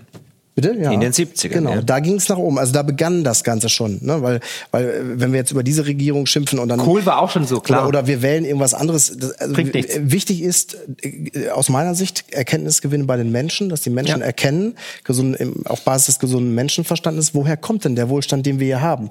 Und der ist aus den marktwirtschaftlichen Strukturen entstanden, die er hat angestoßen hat, durch freie Preise im Übrigen. Und wir sehen das ja aktuell. Es gibt Mindestlöhne, es gibt dies und das, Preisbremse hier, Preisbremse da äh, die freien Preise waren, äh, die, äh, wa- waren dafür verantwortlich, dass das Wirtschaftswunder, das sogenannte, sich entfalten konnte, was gar kein Wirtschaftswunder war, sondern es war eine freiere Marktwirtschaft, als, als, heute, als es heute der Fall ist. Und diese Geschichte ist auch wieder, wieder Frosch. Das ist langsam passiert. Ja. Und jetzt, und am Ende der Geldverschlechterung oder im, im, in den letzten Phasen der Geldverschlechterung war es eben auch immer so, dass die letzten Teile der Bruchteilmarktwirtschaft eben baden gegangen sind. Das sind, sind die Punkte. Und ähm, klar ist das, äh, äh ist, ist das richtig, was du sagst. Ich bin jetzt auch kein, kein Freund der jetzigen Regierung. Bloß, Keiner hier. Also das, ist, das steht außer Frage. Aber äh, entscheidend ist der Erkenntnisgewinn bei den Menschen, dass die erkennen, ja. was unser Leben wieder besser macht. Und das ist der freiwillige Tausch und nicht der erzwungene Tausch oder der erzwungene Einbau von irgendwelchen aber komischen Heizungen Benjamin, oder sonst Mensch, was. Genau, der Mensch lernt aber erst durch Scheitern. Das heißt, wir müssen erst scheitern, weil wie Nico richtig gesagt hat, wir haben vergessen. Wir wissen nicht mehr, wie so es funktioniert. Und, und, wir haben spätrömische Dekadenz, ja, ganz klar. Und jetzt mache ich noch einen, einen, Werbeblock für Fairtalk. Hier bei euch kann man ja freiwillig spenden, solange der Jens Lehrich hier einen guten Job macht. Bei den GZ-Medien, da wird man gezwungen. Und das ist der Unterschied zwischen freiwilliger Kooperation, solange die Dienstleistung stimmt, und erzwungener Kooperation bei den GZ-Medien. Ich habe noch eine steile These, weil du gefragt hast, ist es vielleicht geplant? Ja, ähm, steile These. Gewollt. Ja, ja. also ich, ich, ich lade gerne zum Diskurs ein. Ähm, vielleicht möchte man auch praktisch den Mittelstand zerstören oder auch die Unternehmen zerstören und die Menschen in Abhängigkeiten bringen, weil das ist ja das Ziel des Sozialismus, alle sind gleich. Und wenn Menschen alle in Abhängigkeit vom Staat sind, dann gibt's auch keinen Aufstand. Dann kann man natürlich das Geldsystem reformieren, kann das Geld entwerten, kann eine Währungsreform machen, kann einem alles abnehmen und dann kann man ja sagen, ja gut, aber auf der anderen Seite habt ihr jetzt 25 Prozent mehr Bürgergeld oder bedingungsloses Grundeinkommen, bekommt alle den digitalen Euro bei der EZ EZB. Und ähm, wie es das WEF so schön gesagt hat, ne, you own nothing and you will be happy. Also du wirst nichts besitzen, aber du wirst glücklich sein, weil es gibt wenigstens noch eine Suppenküche von der SPD gesponsert, ja. Und alle sind glücklich, weil es noch was zu fressen gibt auf gut Deutsch. Und das ist die Gefahr eventuell, weil die Hand, die gibt, ne, die ist immer über der Hand, die nimmt und die beißt man auch nicht. Und das ist schon eine ganz alte Regel, dass man sagt, man, man schafft Abhängigkeiten entweder durch Bedienstete, durch eine Staatsquote, die steigt, immer mehr Staatsbedienstete, oder dass alle gleich sind und alle haben genau so wenig wie der Nachbar und dann hat man wieder Sozialismus 2.0. Und, und das entsteht unter anderem durch eine hohe Staatsquote, weil dann auch der Mittelstand. Ach, das ja ist keine These jetzt. Du sagst, es ist schon so. Okay, ich, ah, ich, interessant. Ich bestätige okay. das, dass eine hohe Staatsquote Abhängigkeiten schafft und dass man ja. so, so in einer Art kollektiven Korruption landet. Ja, genau. Das ist, das ist im Endeffekt das, was das auslöst. Die, die ist doch auch extrem gestiegen jetzt in der Krise, oder? Die Staatsquote äh, nochmal? Ja, also ja, ja, sicher, ja, ja, klar. Ja. Und äh, ich meine auch jetzt, jetzt die CO2-Besteuerung führt ja auch dazu, dass die Menschen ärmer werden und mehr Geld beim, beim Staat landet oder bei, bei denjenigen, die diese Papiere handeln. Das ist wie mit der Inflation. Am Anfang fühlt sich eine steigende Staatsquote, wenn du bei 20 Prozent anfängst, dann fühlt sich die gut an. Ja, dann gibt's mehr Kindergärten und gibt's bessere Schulen. Das ist immer das Argument, ja, du willst nicht 60 Prozent Steuern zahlen, ja willst du keine Straßen. Ja, also ich meine, ich, ich, ich will schon Straßen, aber ich will nicht die ganze Autobahn alleine zahlen. Ja, ähm, und die, die, äh, am Anfang fühlt sich's gut an, aber jetzt haben wir natürlich, und ich, also Marc, ich weiß, was du meinst, Sozialismus, bla bla bla, aber es funktioniert jetzt schon nicht. Ja. Und ja, es kann noch schlimmer werden, aber es ist ja es kann kein Dauerzustand sein. Also diese, diese Form von Wirtschaftssystemen war nie Klar. ein Dauerzustand, ähm, sondern sie funktionieren einfach nicht. Deswegen, äh, das Drama ist nur, sie funktionieren länger nicht oder funktionieren länger schlecht, als wir es, als wir es glauben. Ähm, und, und ich glaube nicht, also über die Politik zum Beispiel zu schimpfen, kann man immer tun, aber das impliziert auch, dass auf der anderen Seite Leute sitzen, die es besser können und da bin ich mir nicht so sicher. Also ich glaube, nur ein reiner Politikwechsel würde keinen großen Unterschied machen. Ja. Darf, ich, darf, ich, darf ich dich mal fragen, Gerne. du sagst, äh, es wird kollabieren. Was äh, Kannst du da vielleicht noch mal ein bisschen näher drauf eingehen? Ich habe, ich erinnere mich an ein kurzes Gespräch mit Markus Krall in Bünde. Da habe ich ihn gefragt, wie sein Szenario ist, ja, wie das jetzt äh, ablaufen wird. Und da hat er dann auch gesagt, na ja, das äh, wird jetzt so, die Preise werden steigen und dann wird es Lieferkettenprobleme geben, dann gibt es eine Hyperinflation und dann wird das alles kollabieren. Die sind da aber nicht ins Detail eingegangen. Mhm. Also du sagst jetzt auch, das wird kollabieren. Wie, naja, es, wie kann ich mir das vorstellen? Naja, also, es, es, kollabiert doch schon. Schau dir mal die Wahlumfragen in Deutschland an. Schau dir an, wie wir eine, was wir für eine Inflation haben. Also alle denken immer, wenn es kollabiert, das heißt, da geht der Börsencrash irgendwie umher oder der, der Euro ist heute oder morgen weg. Also da bin ich auch bei Nico. Ich glaube, die Zäsur kann durchaus länger dauern, wie wir es uns wünschen, weil es ist ein schleichender Prozess. Es ist wie mit den Fröschen im heißen Wasser. Da geht man rein, chillt erstmal und irgendwann ist man halt tot. Ja, das ist das Problem. Und ähm, ich, ich glaube tatsächlich, dass wir mehrere multiple Krisen erleben erleben werden an, an mehreren Fronten. Also ich glaube, wir werden auch nochmal eine, eine, eine zweite Inflationswelle sehen. Und die zweite Inflationswelle wird dann auch praktisch ausgelöst werden durch die Notenbanken, die wieder Geld drucken. Warum? Weil im Finanzmarkt, in de, bei der Banken, äh, in der Bankenbranche irgendwas wieder schief läuft. Wir haben jetzt schon in den USA wieder äh, bei den Banken knapp 700 Milliarden Dollar an nicht realisierten Verlusten. Da ist schon wieder was im, im Argen. Und es ist halt ein Spiel auf Zeit. Wir sehen eine gigantische Insolvenzverschleppung im Finanzbereich eigentlich seit 2008. Und ich glaube, kollabiert passieren wird es dahingehend, dass man halt jetzt versucht, mit dem digitalen Euro zum Beispiel nochmal sich ein bisschen äh, Zeit zu erkaufen. Aber wir werden definitiv Wohlstand verlieren in Deutschland, in Europa. Also den Wohlstand, den, den unsere Eltern hatten, den wir vielleicht noch in den 80er, 90er hatten, den werden wir nicht halten können. Und dementsprechend werden wir auch dann Verwerfungen erleben im politischen Spektrum. Wir sehen ja, die, äh, dass neue Parteien entstehen. Wir sehen, dass die, die AfD auf einmal bei über 20 Prozent ist und sich zu einer Volkspartei entwickelt und so weiter. Und die Menschen sind unzufrieden. Und das merken wir auch ganz deutlich. Du erzählst selber von deinem Umfeld, dass die auf einmal nach 30, 40 Jahren Wohlstand sagen, ja, irgendwas stimmt nicht mehr. Ich kann immer schneller im Hamsterrad rennen, aber ich schaffe es nicht mehr, was auf die Seite zu legen. Bei uns das Geld zwischen den Händen zerrinnt. Und dieses Gefühl habe ich auch, egal ob in Magdeburg, ob in Halle, Nürnberg oder Landshut. Ich höre das auf vielen Vorträgen, die sagen, Mensch, Herr Friedrich, irgendwas hat sich geändert. Und es war für mich, der, der Auslöser war definitiv die Finanzkrise, war die Flüchtlingskrise, war der Atomausstieg und war natürlich auch vor allem die Corona-Krise. Und jetzt kommen wir in meiner Ansicht nach ins Endspiel in dieser Dekade, dass wir jetzt viele Verwerfungen, Krisen erleben werden, die dann irgendwann die Menschen entweder auf die Straße bringen, dass sie sagen, es reicht uns, wir haben die Schnauze voll, oder dass wir halt dann ein Vegetieren sehen, so wie es wir, wir es halt ähm, erlebt haben in DDR. Man musste schon in den 80ern eigentlich, das Ding ist durch, aber hat bis 89 noch durchgezogen auf dem Rücken der Menschen. Aber in der DDR wusstest du, was du willst. Du willst in den Westen, du willst, du willst äh, die DDR beenden und einfach wieder äh, Deutschland aber wieder hat lange gedauert. Ja, ja eh, aber jetzt ja. die Leute gehen natürlich auch aus vielen Gründen nicht auf die Straße. Aber einer der Gründe ist, dass sie einfach, wo ist die Alternative? Was ist genau, was ist, das was ist die ich einen sehr Idee? schönen Gedanken und ganz wichtigen Gedanken. Genau, wofür gehe ich eigentlich auf die Straße? Was will ich eigentlich? Genau. Und ich glaube, ich glaube, mein Szenario, das ich für wahrscheinlicher halte als irgendwelche Massenproteste oder Zusammenbruch und so weiter, ist, dass die Schlauen abhauen. Ja, das haben wir schon. Einfach, du hast, das hat längst begonnen, ja. Und zwar entweder physisch oder die einfach durch die Digitalisierung, du verlagerst dein gesamtes Geschäftsmodell ins Internet, ja. Da sind wir dann auch bei Bitcoin gleich. Ähm, und, und also ein ganz banales Beispiel, ja, die deutsche, deutsche YouTube-Streamer zum Beispiel sitzen entweder in Dubai oder in Madeira und nicht in Deutschland. Und die und, und das ist ein Beispiel jetzt, ja. Aber natürlich wird immer mehr, äh, immer mehr ähm, Brainpower wandert in digitale Berufe, die du von überall auf der Welt ausüben kannst. Das ist sozusagen auch einer der positiven Effekte der, der Pandemie-Lockdowns. Und und es gibt einige oder viele kleine Länder auf der Welt, die versuchen genau diese Leute anzuziehen. Äh, und das macht ein, ein, ein, ein Dubai, 100 Gründe, Dubai zu kritisieren, um Gottes Willen. Ja, aber die machen das, ja. Und teilweise auch innerhalb der EU mit so Sonderwirtschaftszonen wie zum Beispiel Madeira. El Salvador in, in, in Mittelamerika hat Bitcoin als Landeswährung eingeführt. Argentinien könnte so ein Land werden. Argentinien ist, ich habe selber in Argentinien gelebt, ein Jahr vor, vor, vor, vor langer Zeit inzwischen. Wunderschön dort, wunderschön, auch besseres Wetter ja. Ähm, und und äh, noch besser. Also äh, und ich glaube dass das dass das schon auch ironischerweise muss das, das muss eigentlich zu einer schnelleren Realisierung dann auch in den, in den Heimatländern führen, dass man vielleicht doch etwas anders machen muss. Weil und, und du siehst ja, die Antwort oder das, was du gesagt hast, gibt ja schon die Antwort für unsere Probleme, dass wir halt Wettbewerb, mehr Wettbewerb brauchen in den wichtigsten Mensch, äh, Märkten der Menschheit. Ja, ja, natürlich. Beim Geld, bei der Staatsdienstleistung und so weiter. Es ist, du und hast schon recht der, mit Marktwirtschaft. Bei der, auch bei der Definition des Staates an sich. Ne?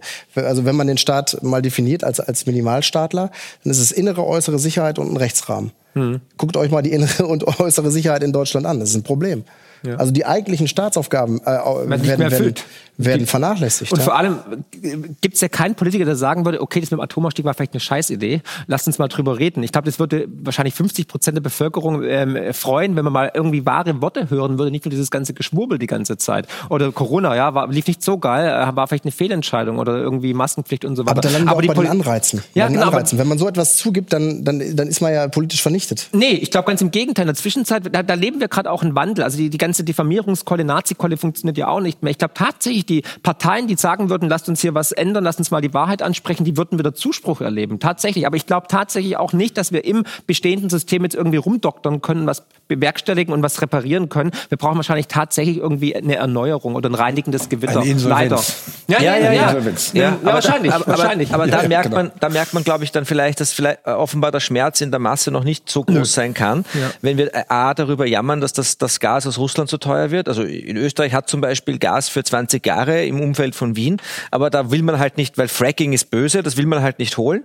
Man könnte, aber in Deutschland hat auch genug Gas, für, soweit ich weiß. Ja, ja. Allein der Lüneburger Heide für 40 ja, Jahre. Also, äh, das, das wäre alles kein, wäre alles kein Thema, aber man macht's halt nicht. Ja, ja gut, wir kriegen ja das Fracking-Gas Gibt's aus den ganz USA. interessante, ganz interessante Zahlen und äh, Vorträge von von Professor Fahrenhold. Der lässt sich da über diese über diese Vorkommen, die wir hier in, in Boden haben, Gasvorkommen, Fracking-Gas, könnten wir fördern. Wir machen es aber nicht. Aber vielleicht ist es auch strategisch. Ja. Ganz lang betrachtet. So wie sich die Amerikaner das Gold für später aufheben, heben sich die Deutschen und die Österreicher Na. Gas für später. Na, vielleicht. Ja, du nee. weißt es ja nicht. Bei der Regierung, nee. Naja, die Regierung, ja. Und, und man sieht beim Gas ja genau den umgekehrten Effekt wie beim Geld. Ne? Also äh, Gold, äh, Gas wird knapp gehalten, das Geld eben nicht, und dann steigt der Preis des Gases. Ne? Ein- Aber, aber ich finde den, halt. ich finde den Gedanken von, von Nico, den du eben hattest, sehr schön mit diesem Wofür eigentlich. Und ich glaube, das ist das, wenn ich dich richtig verstanden habe, Frank.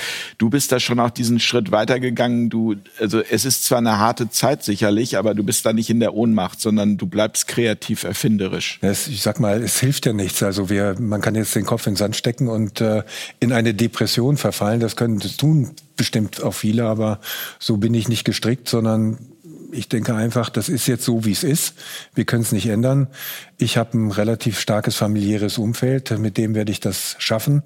Wir haben auch tolle Mitarbeiter an Bord. Ich habe eine tolle Ehefrau, ich habe einen tollen Sohn und äh, einfach nach vorne gucken und schauen, dass man durch diese Zeit kommt. Also diese Quälerei, die wir jetzt, sage ich mal, ja, im Extrem zwei Jahre gemacht haben, das kann es auch nicht sein. Das kostet Lebenszeit.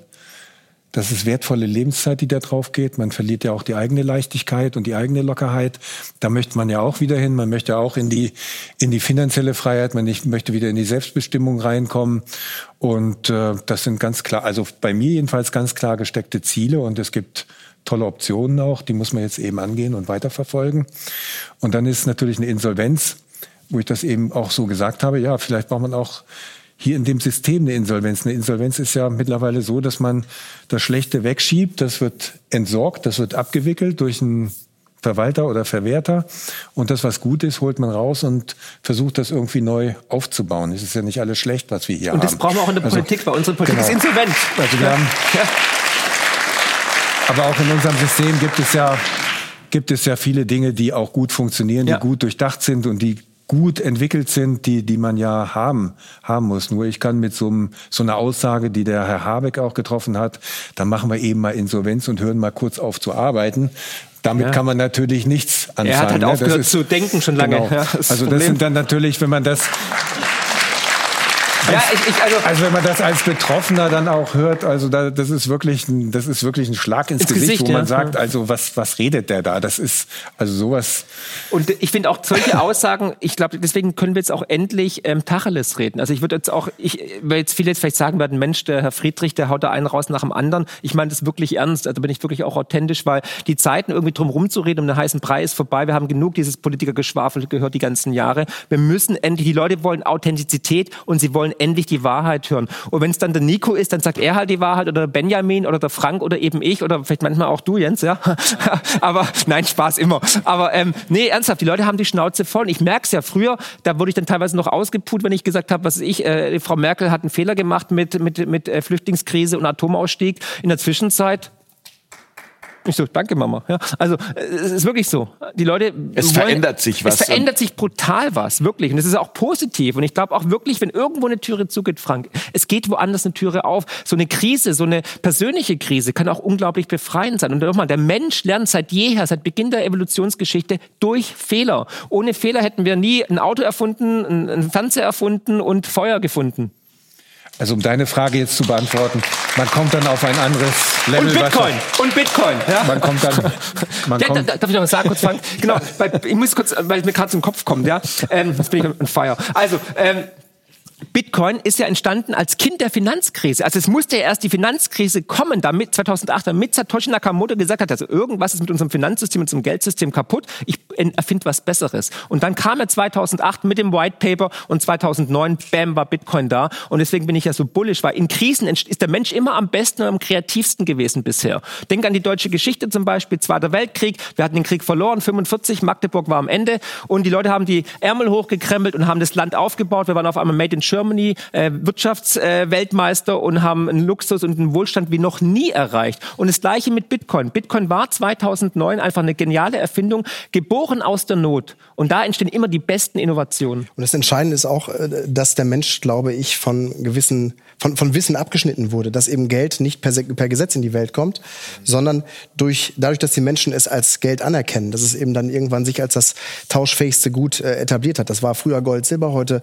ist Bitcoin von unten heraus entstanden. Und ich denke, das ist auch etwas Wichtiges, dass wir wirklich wieder den Kontakt zu den alten Denkern eigentlich bekommen oder zu, den, zu der Wahrheit, äh, wie, wie, wie wir uns eigentlich entwickelt haben als Menschheit, wie Geld entstanden ist, wie Wirtschaften entsteht, dass wir Menschen eher auf freiwillige Kooperation stehen äh, als auf erzwungene Kooperation. Und jetzt also, ich, also ich, das ist ganz, ganz, ganz wichtig, diese freiwillige Kooperation, die ähm, man muss das auch vom systematischen her, glaube ich, verstehen, dass das, wenn wir jetzt vom Geldsystem sprechen, ja, das wird nicht bei einer Konferenz abgemacht und da werden die Politiker sich nicht zusammensetzen. So funktioniert das nicht. Das gab, in der gesamten Geschichte gab es einmal eine Konferenz, das war Bretton Woods. Ähm, und da war es aber auch schon so, dass der Dollar, also das war 1944, äh, das System nach dem Zweiten Weltkrieg. Und da war es aber auch schon so, dass der Dollar ohnehin schon auf den Märkten die Weltleitwährung war. Ja? Also deswegen ist Bitcoin auch, glaube ich, so powerful, wie du richtig sagst, weil es freiwillig in die Welt kommt und einfach da ist. Bitcoin ist tatsächlich, wenn wir davon sprechen, dass die, dass das Geld immer weniger wert wird, weil es ausgeweitet wird. Bitcoin ist und, und eben keinen Connect zur Realität hat. Bitcoin ist die Rückkehr der Knappheit in, in der Wirtschaft. Und es, es taucht ja auch oft auf in der, in der öffentlichen Wahrnehmung wird dann davon gesprochen, ja, die Finanzwirtschaft und die Realwirtschaft muss sich wieder zusammenfinden. Das ist genau das. Ja? Ähm, wenn, wenn, wir, wenn wir zum Beispiel über das Bitcoin Mining reden, das extrem missverstanden wird, ähm, dort findet die Realwirtschaft und die Finanzwirtschaft zusammen, weil Energie eingesetzt wird, um Bitcoin zu erzeugen. Ähm, aber ich würde doch ganz kurz, zumindest diesen Einsatz möchte ich noch loswerden, weil ich glaube, das ist auch wichtig. Du hast es auch gesagt, Frank. Ähm, es ist ja natürlich nicht alles schlecht. Also ich glaube, wir tun uns auch nichts Gutes damit, wenn wir jetzt da genau. sitzen und sagen, alles furchtbar, alles weg, alles neu, sondern wir müssen, genauso wie wir gesagt haben, Mittelstand ist das, das Rückgrat, wir müssen verstehen, okay, was sind die guten Dinge bei der Insolvenz, was, was, und, und was sind die, was sind die, was sind die schlechten Dinge? Und, und du hast gesagt, ja, nach dem Krieg haben die Leute aufgebaut, ja da gab's halt, ich habe ich kann mich erinnern, es ist ein furchtbares, also tra tragisches Beispiel natürlich nach, nach dem großen Hochwasser vor, vor ein, zwei Jahren ähm, im deutschen Fernsehen gesehen war, ein Dorf war abgeschnitten von der, von der, von der Außenwelt. Ähm, und die, das einzige Gebäude, wo die Leute noch untergekommen sind, war die Kirche. Und da haben halt dann alle geschlafen und da war der Bürgermeister, war völlig fertig, da kam das Fernsehteam und die, die Straße war, war kaputt, ja. Und dann setzt, stellt er sich hin und sagt, in die Kamera sagt er, also wir haben jetzt das technische Hilfswerk kommen lassen und ich sage das jetzt in Richtung der Grünen, wir bauen die Straße wieder auf, wir machen keine Umweltverträglichkeitsprüfung. Äh, und das haben wir natürlich damals auch nicht gemacht. Also diese ganze Bürokratie und diese ganze Geschichte, darüber muss man offen reden und nachdenken können. Und ehrlich gesagt, wie man das los wird, ohne dass es wirklich unangenehm wird vorher, weiß ich auch nicht. Dann, dann liegt die Lösung aber ja immer beim Individuum, oder? Also weil ja. eben war der Gedanke da nach dem Motto, wofür könnte man denn auf die Straße gehen? Ähm, die Frage ist, vielleicht ist die Welt so extrem komplex geworden, dass es gar nicht mehr dieses eine dafür gibt und deswegen tatsächlich, so wie Frank auch sagt, also dieser Impuls, sich dann neu zu erfinden, beziehungsweise auch Entscheidungen zu treffen und zu sagen, so ich übernehme jetzt wieder die Verantwortung dafür und ich sage, diese Straße da wird äh, wieder aufgebaut und es ist mir egal, was ihr sagt. Punkt. Ganz genau. Und du gibst mir gerade ein Stichwort Verantwortung. Ich glaube, das ist auch das, was mir große Sorgen macht hier in, in der Gesellschaft, dass einfach ähm, diese, diese, diese, diese Bereitschaft zur, zur Übernahme der Verantwortung für sich selbst, für Mitarbeiter, für das Unternehmen, für, für das eigene Unternehmen, das ist total verloren gegangen. Und das spüre ich auch im Umfeld. Also viele, viele Unternehmen, mehr oder Unternehmen geben ja auf, weil sie teilweise stinkt denn das auch langsam hier, wie das, wie das läuft. Die verkaufen und sagen, ich habe auch keinen Nachfolger, ich gehe weg. Das sind ja die Effekte, die wir, die wir sehen. Also da kommt auch nichts nach, wo, wo einer dann nachrückt und sagt, Mensch, ich habe jetzt Lust auf, die, auf den Laden und da, da, da sprudelt was, da kann ich meine Ideen einbringen. Diese, diese Bereitschaft der Verantwortungsübernahme, die ist, glaube ich, komplett verloren das, gegangen. Das ist auch das Thema Haftung. Das ist so, gesellschaftlicher, so eine gesellschaftliche äh, Entwicklung, die mir ein Stück weit Sorge bereitet. Man hat da ja auch gerade in der Corona-Krise viele Exempel statuiert. Ja, also auch gerade Ärzte, die die Entscheidung getroffen haben, äh, Maskenbefreiung auszustellen, genau. die einfach gesagt haben, also wir halten das aus ärztlicher Sicht für nicht richtig und dann stand da plötzlich irgendwie genau. ein Sondereinsatzkommando vor der Tür. Mhm. Ja, also das heißt, da wird ja auch immer wieder gezeigt, tanzt ihr nicht nach unserer Pfeife, hat das Konsequenzen. Konsequenzen. Und ein wichtiger Punkt, das Thema Verantwortung, das Thema Haftung, dass man eben Haftung. für Haftung, genau. Das ist auch ein großes Thema von Carlos Gebauer, der auch mhm. schon öfter hier bei euch war. Das, das ist eben sehr wichtig, dass man für sein eigenes Tun und Handeln gerade steht. Und da bringe ich auch mal die Familienunternehmen ins Spiel, die einen ganz anderen Handlungshorizont haben als ein Konzernmanager. Der Konzernmanager, der schaut sich an, wie der Jahresgewinn ist, weil daran orientiert sich seine Bonifikation. Der Familienunternehmer sieht sich als Sachwalter für die nächste Generation. Das heißt, er, macht, der trifft Entscheidungen über seinen eigenen Tod hinaus im Zweifel.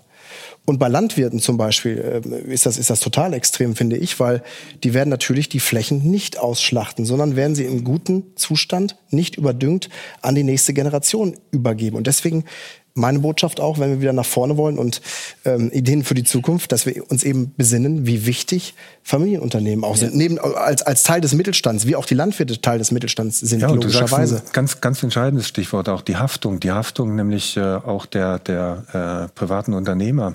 Also ich kenne auch viele, die haben jetzt in der, in der ganzen Zeit einfach nochmal wieder privates Geld in die Firmen reingetan, weil das ja das ist ein Lebenswerk, was man da auf, aufgebaut hat. Ja, ein, ein Unternehmer, auch aus Baden-Württemberg, mit dem wir lange zusammengearbeitet haben, der hat, der hat Millionenbeträge noch aus seinem Privatvermögen da in die Firma gestopft, bis er trotzdem in die Insolvenz gegangen ist. Aber das sind so, das sind so die Dinge, die die Unternehmer, ja, dieser Mittelstand ja macht. So ticken die Leute, die und daran kann ja auch unsere Politik eigentlich, um da nochmal kurz einzuhaken, wir haben keine Haftung der Politiker. Die können machen und tun, was sie wollen, aber Haftung ohne mich. Scheuer ist das beste Beispiel. Wir brauchen eine Politikerhaftung, wir brauchen eine Amtszeitbeschränkung. Also da müssten wir schon mal anfangen. Und, und Haftung impliziert halt auch einen Anreiz, weil du ja auch ja. gerne auf die Anreize abstellst, logischerweise, weil im Grunde ist das das, was uns antreibt, uns Menschen. Und ähm, wenn wir eben nicht äh, haften, dann haben wir einen ganz komischen Anreiz an der Stelle. Und ein großes Unternehmen. Viel Anreiz. also wenn, wenn wir jetzt große Unternehmen mal mit kleinen Unternehmen vergleichen. Ein kleines Unternehmen hat zehn Kunden oder 100 Kunden von mir aus und ein großes Unternehmen hat Millionen Kunden. Wie hoch ist dann die Wertigkeit? Ja, ein einzelner Kunde hatte eine viel höhere Wertigkeit, wenn, wenn, es, wenn, es, wenn es weniger Kunden sind in, äh, als, als bei so einem Riesenkonzern. Ja. Also da bist du eine Nummer, auch als Mitarbeiter im Übrigen. Ne? Das sind alles Punkte, die dafür sprechen, dass kleine Einheiten wesentlich effizienter sind, wesentlich bessere Anreize schaffen und natürlich auch nicht too big to fail sind. Also das heißt, diese großen Einheiten zu schaffen, um sie dann retten zu müssen angeblich, das, das, das ist ja ein Wahnwitz. Das ist gar nicht notwendig an der Stelle. Also ein, ein selbstständiger Landwirt versteht sicher mehr von Wirtschaft und von Unternehmertum als ein DAX-CEO. Ja, ähm, das, Der ich, kann eine BWA lesen. Ich, ich, ich, erlebe das, ich erlebe das, ich mache ja äh, im, im Podcast zu Bitcoin YouTube-Kanal und ich, ich mache das ganz bewusst, dass ich im Podcast auch mal die Grüße rausschicke an alle Handwerker, die gerade am Bau stehen, äh, Arbeiter an der Maschine und Land, Landwirte am Traktor und dann schreiben immer welche zurück, die gerade Podcast hören, während sie, während sie arbeiten.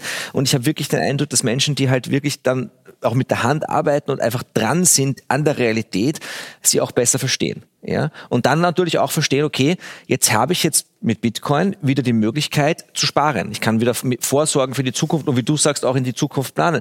Weil das Problem natürlich fürs Familienunternehmen ist, ja, wie plane ich denn die Zukunft bei so großer politischer und wirtschaftlicher Unsicherheit, wenn ich nicht weiß, wie lang das, wie viel das Geld wert ist in der Zukunft. Also ich kann selbst die politische. Ein Beispiel ist ähm, äh, Red Bull. Red Bull hat zum Beispiel, Red Bull äh, kommt ja aus, aus, aus der Nähe von Salzburg ähm, und baut ja, also die füllen ihre Dosen nicht selbst ab, die haben Subunternehmer und die haben einfach dem Subunternehmer eine ganze Fabrik in die Schweiz gestellt und gesagt, wir müssen, wir müssen diversifizieren. Wenn in, in, in Österreich, wenn es da irgendwelche politischen Probleme gibt, dann kommt das Red Bull halt aus der Schweiz. Sie sind stabiler. Ja, und das kann man natürlich als Konzern machen. Ähm, und das ist das, was ich vorher auch angesprochen habe, mit den digitalen Möglichkeiten und Bitcoin ist davon ein ganz, ganz großer Teil kann man das in Zukunft auch als Einzelperson und Familie machen? Genau, und darüber wollen wir auf jeden Fall gleich auch sprechen, weil das ist ja auch ein großer Teil der Sendung, habe ich auch in der Anmoderation gesagt, eben Lösungen für die Zukunft. Ähm, ich würde gerne an dieser Stelle einmal noch diesen äh, Satz, ich glaube, du, äh, Nico, hast ihn gesagt, die Schlauen hauen ab. Ja. Äh, nun sitzen wir ja noch alle hier. Das ist kein gutes Zeichen. Ja. ja. Und, und ja. Naja, ich bin im Ausland. Ja, du bist, du bist ja. raus. Genau. Bist hab, dann habe ich, dann hab ich noch überlegt, die Schlauen hauen ab. Hoffentlich nicht mit der Bahn, der musste sein. ähm, Nein, aber die Schlauen hauen ab oder bleiben hier und beschäftigen sich eben mit Alternativen. Das versuche ich jetzt mal als Überleitung ähm, zu dem ja, was uns wirklich, was uns wirklich und dem Einzelnen auch möglich ist zu handeln. Ja, also zu dem Thema, also ich baue ja auch in der Honorarberatung Exit-Strategien für Kunden, aber ich, und der Brain Drain, den gibt es tatsächlich. Also es gibt Unternehmen, die verkaufen wirkliche Unternehmen und gehen ins Ausland oder lagern ihre Produktion aus in andere Länder. Tatsächlich, das gibt es so stark wie noch nie, wie ich es noch nie erlebt habe, auf jeden Fall. Und die, die Cleveren gehen tatsächlich, aber ich werde oft gefragt, auch in Interviews, ähm, ja, warum gehen sie dann nicht, wenn sie so unzufrieden sind? Dann sage ich immer, also man schwächt sich eigentlich immer, wenn man ins Ausland geht. Ja? Also das merkt man doch, sobald man ins Ausland kommt, man spricht die Sprache vielleicht nicht, man hat keine äh, äh Kontakte, keine sozialen, man hat keine Familie um man einen kennt herum. Die Gepflogenheit man schwächt nicht, sich. Die, man schwächt sich eigentlich de facto komplett. Das ist ein kompletter Neuanfang. Deswegen würde ich das erstmal nicht so romantisieren, wie es viele machen, nach dem Motto hier dieses schöne Beispiel hier, Blockhütte in Kanada und alles toll und frei und ich zahle keine Steuern, Pustekuchen. Also zum Beispiel unter Corona war Kanada die größte Diktatur eigentlich. Ne? Und da warst du im goldenen Käfig. Nee, also ich würde, ich sage immer dann in dem, im Interview, ich bleib hier, weil ich möchte positiv nach vorne schauen. Ich möchte das Land, das ich wirklich mag und die Menschen, die ich mag, meine Freunde, Bekannte, Nachbarn und so weiter. Ich möchte hier gerne auch, dass meine Kinder eine Zukunft haben können. Weil ich glaube einfach an, an Europa, ich glaube an Deutschland. Ich war weltweit viel unterwegs und ich muss immer noch sagen, Europa ist eigentlich der geilste Kontinent. Ja? Also hast viele tolle ähm, Kreationen, äh, Traditionen, Sprachen, Menschen, Freundschaften und so weiter. Ähm, Küche natürlich auch, Italien und so weiter. Aber Fakt ist, warum sollte ich gehen, wenn ich mich dann automatisch schwäche? Ich möchte lieber versuchen, in dem Land, wo ich geboren bin, habe ich auch eine gewisse Verbundenheit mit dem Alter, möchte ich gern was Positives bewirken und nicht irgendwie fliehen. Ich sehe das so ein bisschen als Fahnenflucht. Und ich glaube, die Möglichkeiten gibt's, weil hier sind tolle Leute und allein, dass jetzt hier heute Abend so viele Menschen sind, macht mich wieder unglaublich positiv und jeder möchte das Beste erreichen für sich und seine Kinder. Eine gute Zukunft, wo man ein lebenswertes Leben hat, wo man auch arbeiten kann, um was auf die Seite zu bringen. Und ich glaube tatsächlich daran, dass Deutschland in ein paar Jahren wieder nicht der kranke Mann Europas ist, sondern wieder so eine Lichtfigur, so ein Leuchtturm. Und die Möglichkeiten sind da, weil wir haben unglaublichen Mittelstand, ja, wir haben äh, die Krisenerfahrung tatsächlich, wir haben Innovation und wir haben Menschen, die wirklich auch was schaffen wollen, auf gut Deutsch. Also Das berührt mich gerade sehr, was du da gesagt hast. Das ist genau eins zu eins, was ich den Leuten auch immer sage. Das Abhauen, das, das kann nicht die Lösung sein. Das müssen andere Lösungen sein. Von ja. daher. Dann bleiben nur die Idioten in Berlin, ne? Ja, ja, genau. Und äh, auch das ins Ausland gehen, das ist mit der Sprache, das ist, man hat dann kein Netzwerk. Man ist dann da, vielleicht auch im, im gesetzten Alter von 50 oder 60. Das ist ich bin viel gereist in meinem Leben. Ich weiß, wie das ist, im Ausland zu sein, sich äh, dort äh, zu positionieren, sich ein Netzwerk aufzubauen. Ich bin auch ein Jahr in den USA gewesen, das äh, als junger Mensch, das war toll. Aber es ist eine, es ist eine andere, es ist eine andere Qualität, es hat eine andere Qualität. Und so wie du sagst, wir haben ein tolles Land hier. Ich finde Deutschland auch ein tolles Land. Wir haben tolle Landschaften. Ihr habt da unten die Schwäbische Alb. Ihr habt äh, wunderschöne Natur. Wir haben hier auch was. Wir haben den, wir haben den Harz und wir haben die auch Nordsee schon. und ja. die Ostsee. Also es gibt un, und wir haben das Weserbergland vor der Tür. Also wir haben un, unheimlich viele schöne Sachen hier. Und ich glaube, das, was hier in den vergangenen Jahren, Jahrzehnten aufgebaut worden ist. Da, da ist ja viel, so wie ich es eben gesagt habe. Es ist einfach auch viel Gutes hier und sich das jetzt kaputt zu machen zu lassen von, ja, von einem Dilettantismus, der hier seit einigen Jahren herrscht. Ich glaube, da muss man gegenarbeiten und mir macht, mir macht wirklich Mut. Also ich glaube, euch geht es genauso. Ich habe noch nie so viele neue, nette, wertschätzende Menschen kennengelernt wie in den letzten dreieinhalb Jahren. Auch wenn ich jetzt, ich schiebe da mal dieses Leid der Insolvenz vor, äh, zur Seite, aber das ist eine unheimliche Befruchtung in meinem Leben gewesen. Also diese vielen Menschen, wir würden heute hier nicht sitzen, ich würde heute hier nicht sitzen, wenn das nicht gewesen wäre. Ich finde den Kreis hier total bereichernd. Ich finde die Atlas-Initiative total bereichernd. Die hätte ich auch nicht kennengelernt, die hätte es wahrscheinlich gar nicht gegeben. Also man hat viele Haken gemacht, an, aber man hat auf der anderen Seite auch ganz, ganz viel neue Freunde in neue sein Leben. Und es war der Druck zu handeln. in sein ja, also Leben gezogen. Und du hast es eben gesagt, es liegt jetzt, glaube ich, an den einzelnen Personen. Also nicht im Großen, sondern jeder muss in seinem kleinen Umfeld gucken, dass er da vielleicht. Und ich glaube auch nicht, wir müssen gar nicht dagegen arbeiten, weil diejenigen, die jetzt in der Verantwortung sind, die, die maskieren sich ja schon selbst durch ihre Inkompetenz. Und die breite Masse wacht ja auf. Das heißt, wir müssen nur informieren und ähm, aufzeigen und praktisch den Finger in die Wunde legen und verdeutlichen und dann die Alternativen zeigen, aber konstruktiv. Dass wir genau anders sind, dass wir produktiv sind, konstruktiv sind und Lösungen aufzeigen, Brücken bauen. Daran glaube ich einfach. Und dass hier, dass hier immer mehr Menschen kommen, auch zu Fairtalk zum Beispiel und auch immer mehr Abonnenten Abonnenten ist ja auch ein Zeichen, dass die Menschen merken, irgendwas stimmt nicht. Ich habe ja viele Gespräche mit Menschen, wo ich dann einfach sehe, die suchen jetzt nach Lösungen, die wollen nicht mehr äh, den Kopf in den Sand stecken und nur noch diese negativen Nachrichten hören. Wir wissen, dass es scheiße läuft, aber jetzt lass uns mal nach vorne gucken. Und ich bin wirklich bullisch, also positiv gestimmt, was eigentlich die Zukunft angeht, weil wenn es schlechter wird, wird es nachher auch wieder besser. Das sind auch Zyklen. Das sind immer Zyklen, die immer gleich sind. Nach Regen kommt immer Sonnenschein. Ich, ich denke, es ist wichtig, ein Bewusstsein dafür zu schaffen, dass es Alternativen gibt. Also immer. und es gibt immer, immer. Alternativen. Außer bei ihr halt, es gibt ne? immer, ja, es gibt immer, es gibt, es gibt immer Lösungen. Es gibt immer, immer Möglichkeiten. Bitcoin. Ja, genau. Und deswegen ja Bitcoin. Jetzt die Überleitung zu Bitcoin. Ich habe neulich, sein, ja, ich habe neulich diesen Satz gehört. Äh, Bitcoin ist finanzielle Selbstverteidigung, Nico. Ja, es ist, es ist Selbstverteidigung, es ist Selbstbestimmung, es ist das tatsächlich auch einer der Gründe, also viele Leute werden abgeschreckt sein von Bitcoin, was ich total verstehe, weil ich nämlich, wenn ich das tue, muss ich wirklich auch die Selbstverantwortung übernehmen. Du hast vorher davon gesprochen, dass das heute immer weniger Menschen tun.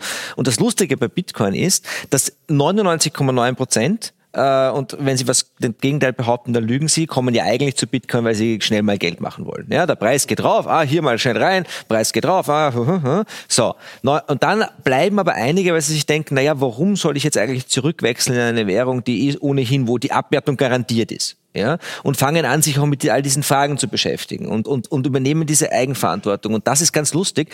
Das legt wirklich einen Schalter um. Marc hat gerade gesagt, die Menschen suchen nach Lösungen. Das stimmt auch. Es braucht aber auch Lösungen. Also nur suchen bringt nichts. Und da gibt's viele Schlangenölverkäufer, auch zum Beispiel im Kryptosektor. Also es gibt ja Bitcoin und dann 20.000 andere Kryptowährungen. Man braucht ziemlich viel Zeit, bis man feststellt, dass die 20.000 anderen diese Lösung, die Bitcoin hat, nicht bieten. Sondern da würde ich halt gerne eine kurze Zwischenfrage stellen, weil das finde ich spannend, weil ich habe jetzt mit so vielen Menschen auch gesprochen, gesprochen, auch bei Fairtalk, die, die äh, sich mit Bitcoin gut auskennen. Ähm, und die behaupten immer, Bitcoin ist Bitcoin und keine Kryptowährung. Jetzt lese ich aber immer wieder doch auch, Bitcoin ist eine Kryptowährung. Also ist Warte. Bitcoin eine Kryptowährung oder ist Bitcoin keine Kryptowährung? Bitcoin ist eine, eine, ein, ein Asset, das mit Kryptographie arbeitet. Wenn du bei der EZB anrufst und fragst, ob Bitcoin eine Währung ist, werden sie dir sagen, nein, auf keinen Fall. Also das fängt, also schon das, das Wort Währung ist schon um, umstritten, ja. Ähm, Bitcoin kann man am besten verstehen als einen digitalen Rohstoff. Und da sind wir dann wieder bei Gold. Bitcoin ist de facto eine digitale Abbildung der Knappheitseigenschaften von Gold, die Gold ultimativ zu diesem tollen Geld gemacht haben. Ähm, wir haben dieses Missverständnis, das dann oft vorgebracht wird mit dem sogenannten intrinsischen Wert und, und, und das kann man ja für sonst nichts nutzen. Geld kann man immer für sonst nichts nutzen. Richtig. Das beste Geld ist das, dass ich, weil wenn ich jetzt, wenn ich äh, Gläser zu, zur Währung mache, dann nehme ich die Gläser vom Markt, um sie als Währung zu nutzen. Und das Problem ist Hayek. Hayek hat gesprochen, also Friedrich August von Hayek, der Ökonom, hat gesprochen. Äh, wir sollen eigentlich, wenn wir, wenn wir von Geld reden, nicht von einem einem Nomen reden, sondern von einem Adjektiv. Etwas ist geldig. Was wir heute haben, weil das Geld kaputt ist, wird alles zu Geld. Immobilien werden zu Geld, Baseballkarten werden zu Geld, alte Sneaker werden zu Geld, Kunst etc. Alles, was knapp ist, wird investiert und hat einen gewissen übernimmt diese Wertspeicherfunktion von Geld. Und Bitcoin ist die digitale Synthese von dem. Bitcoin kann diesen Wertspeicherfunktionen viel besser übernehmen als Immobilien, Aktien, als äh, und so weiter. Was auch den positiven Effekt zum Beispiel hätte, dass Wohnraum wieder runter, also Wohnra Wohnpreise wieder runtergehen sollten, vor allem für Leute, die Bitcoin halten. Ja, ähm, weil, weil die Spekulation rausgeht aus diesen, aus diesen Märkten. Das ist jetzt schon sehr weit äh, sozusagen in den Effekten, aber Bitcoin ist wirklich ein, ein, ein, ein, ein Biest, das man von vielen verschiedenen Seiten be betrachten kann. Aber was es ist, in allererster Linie ist einmal, ich übernehme die Eigenverantwortung, ich gehe auch das Risiko ein, dass ich falsch liege, das heißt, ich muss mich auch damit beschäftigen. Es wird kein Bankberater der Welt mir sagen, mach das. Die werden alle sagen, mach das auf keinen Fall. Deswegen muss ich wirklich überzeugt sein, dass das eine gute Sache ist. Und dann kann ich ein ein Ding kaufen, das mit an Sicherheit grenzender Wahrscheinlichkeit nicht inflationiert, also entwertet wird, weil jemand anderer davon mehr druckt. Und Weil es nicht möglich ist. Weil's also weil es gibt ist. diese 21 Millionen, also noch nicht, ich glaube 19 Millionen sind es im Moment, Ja, aber es genau. wird irgendwann maximal Genau. 21 Millionen geben und Genau. es ist nicht möglich, das zu erhöhen. Nein. Da kann keiner kommen und sagen, ich mache 42 Millionen. Man, es kann jederzeit jemand kommen. Du kannst morgen sagen, es macht, du machst 42 Millionen. Es ist Open Source, jeder kann mitmachen. Du musst aber mehr als die Hälfte oder idealerweise alle anderen Bitcoin-Halter davon überzeugen, bei dir mitzumachen. Und auch die, die das, die, die Nodes betreiben, also das Computernetzwerk, das die Regeln beachtet und die Miner, die die ganze Energie bringen und so, die müssen mit dir mitmachen. das Sonst klingt kompliziert. also in der Realität, in der Realität funktioniert es nicht. Theoretisch wäre es aber möglich und diesen Test gibt es immer wieder. Diese, diese Attack-Vector hat Bitcoin, ähm, aber es ist eben von, so gebaut, dass die Leute, die jetzt schon dabei sind, kein Interesse daran haben, es auszuweiten. Also Frank, ist das ein Thema für dich? Ich wollte gerade sagen, also ich möchte mir das von einem von euch nochmal erklären lassen. Ich, ich habe es noch nicht, ich habe das auch noch nicht ganz verstanden, wie das funktioniert, das System. Ich habe ein Buch dazu aber, geschrieben. mein nächstes Buch. Aber ich Dann trinke. brauchst du noch Wasser. Ich werde mir das auf jeden Fall anschauen. Also es, ich lese natürlich auch äh, häufig darüber über Bitcoin und dies und das und man hört darüber, klar. Aber ich bin jetzt noch nicht derjenige gewesen, der da so verstärkt, äh, vertiefter einge, einge, eingetaucht ist. Aber ich werde es tun. Also ich man mal- sieht, das, man sieht auch mit Menschen, Also wir- die sich tief mit Bitcoin beschäftigt haben, man sieht auch diese Veränderung. Das ist das Faszinierende. Also ich weiß nur, dass ich Verantwortungsbewusstsein. weiß nur das und das spüren wir ja auch alle, dass das, was wir hier im Moment haben, dass das nicht funktioniert. Unser Geld ist Es krank. funktioniert nicht. Das Genau. ist, das ist, ist mir schon damals bei, beim, beim, beim Sprung von der D-Mark zum Euro aufgefallen. Wir haben da ja schon einen Verlust gehabt. Das hat man gespürt. Wenn ich es gesagt habe, hat man gesagt, du hast einen Vogel. Mach ich doch, ist doch so. Ich kaufe heute für 50 Euro das ein, was ich vorher für 50 D-Mark eingekauft habe. Ich habe es nicht gerechnet, ich habe es nicht mathematisch irgendwie hinterfragt oder irgendwie aufgelöst, aber das war ein Gespür und es war ja tatsächlich auch Ja, wir so. sind ja im Grunde bei, im, im Bereich der Naturgesetze. Ja? Wenn man von etwas die, die Menge ausweitet, dann sinkt der Tauschwert. Das ist Genau. in, in, in Tauschrelation zu Gütern, die knapp geblieben sind.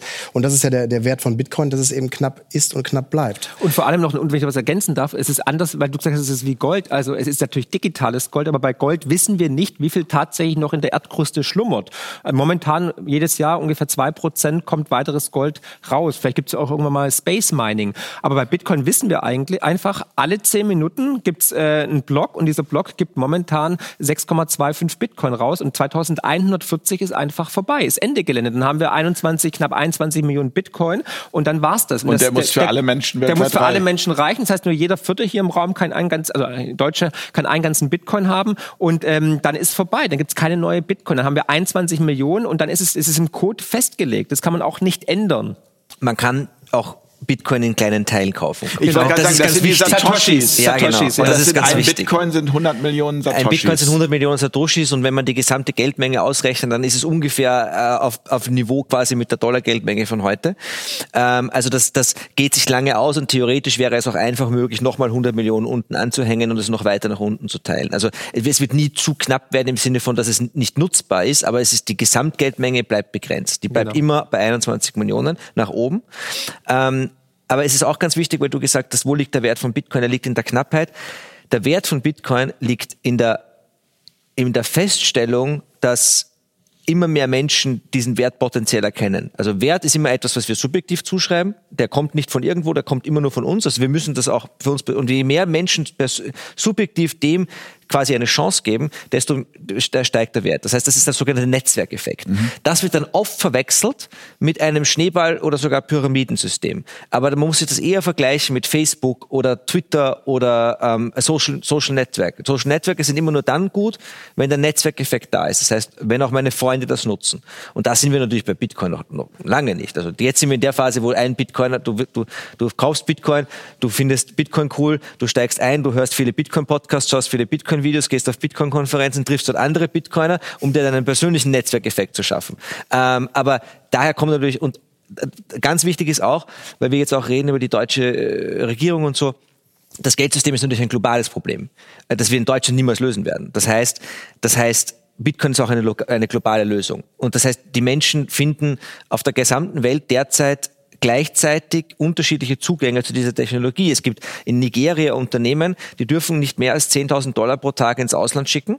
In Nigeria ist Bitcoin de facto verboten. Die kaufen ihre, ihre Waren in China in China ist Bitcoin de facto auch verboten. Womit zahlen die nigerianischen Unternehmer, die, die chinesischen Unternehmer?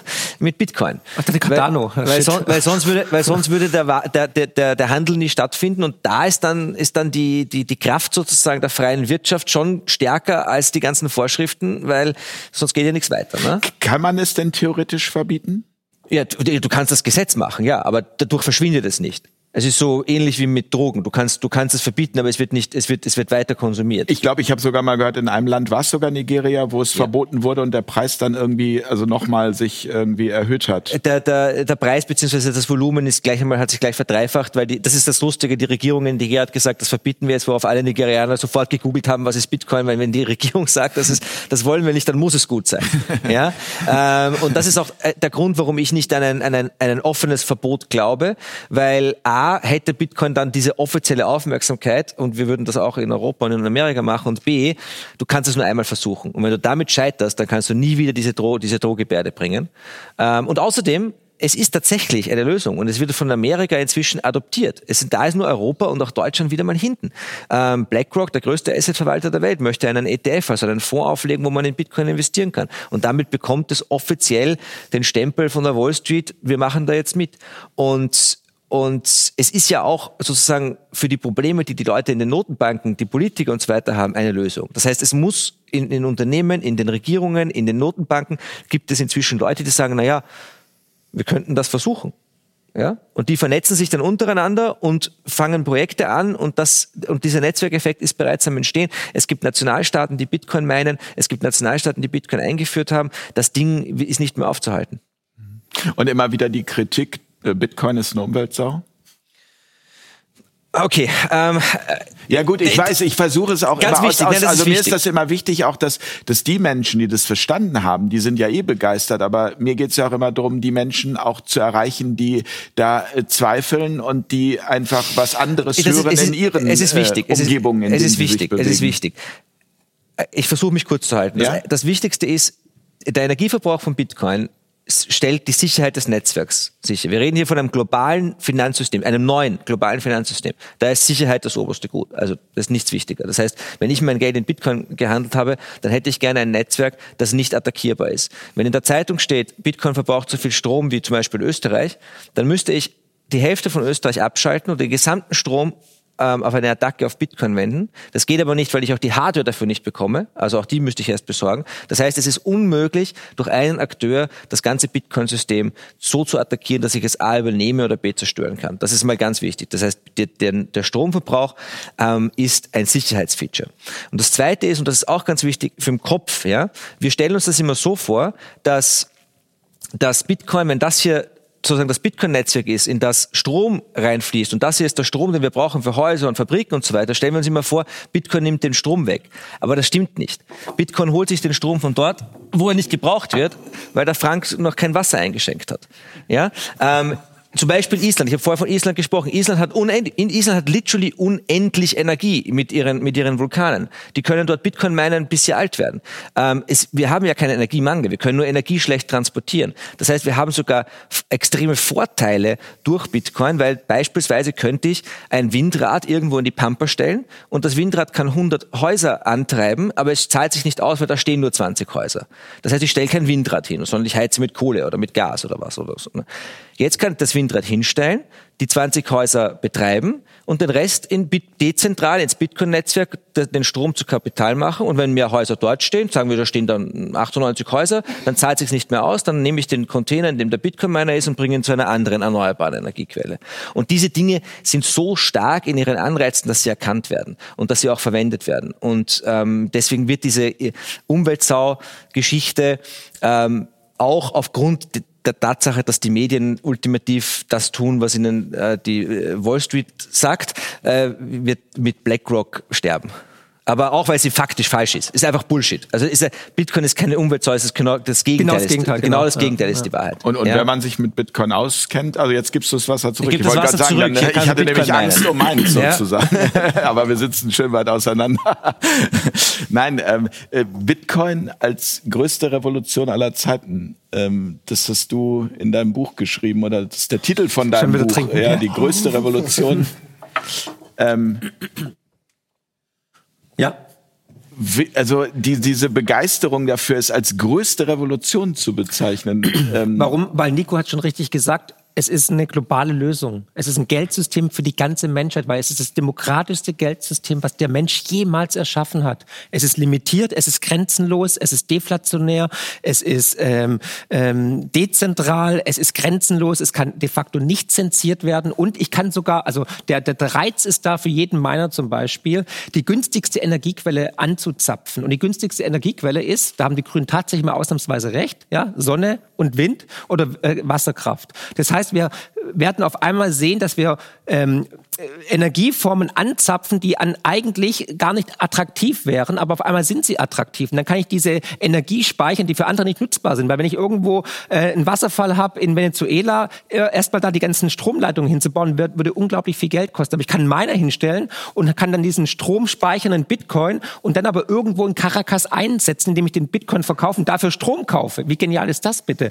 Also Stranded Energy, Energie, die normalerweise verpuffen würde, könnte man auf einmal speichern. Und deswegen ist Bitcoin so gigantisch, weil es so viele Lösungen bringt. Das heißt, Bitcoin ist nicht nur keine Umweltsau, nein, Bitcoin könnte sogar was äh, ähm, dazu führen, dass wir praktisch den, den, den, den Verbrauch von klimaschädlichen Energien nicht weiter verwenden müssen. Und es ist halt, wie gesagt, die großartigste Erfindung, weil wir alle haben ein Geldproblem, nämlich das Fiat-Betrugssystem weltweit. Egal ob in Thailand, in den USA, Argentinien oder Deutschland. Wir alle haben ein Geldsystem, welches zeitlich limitiert ist. Das spüren wir ja jetzt, weil die Risse im Fundament immer größer werden. Und Bitcoin ist da tatsächlich die größte Revolution, weil es uns alle trifft und weil wir glauben, weil ich glaube einfach, Bitcoin ist nicht nur äh, eine neue spannende Technologie, sondern es ist Freiheitstechnologie und es ist eine Friedenstechnologie.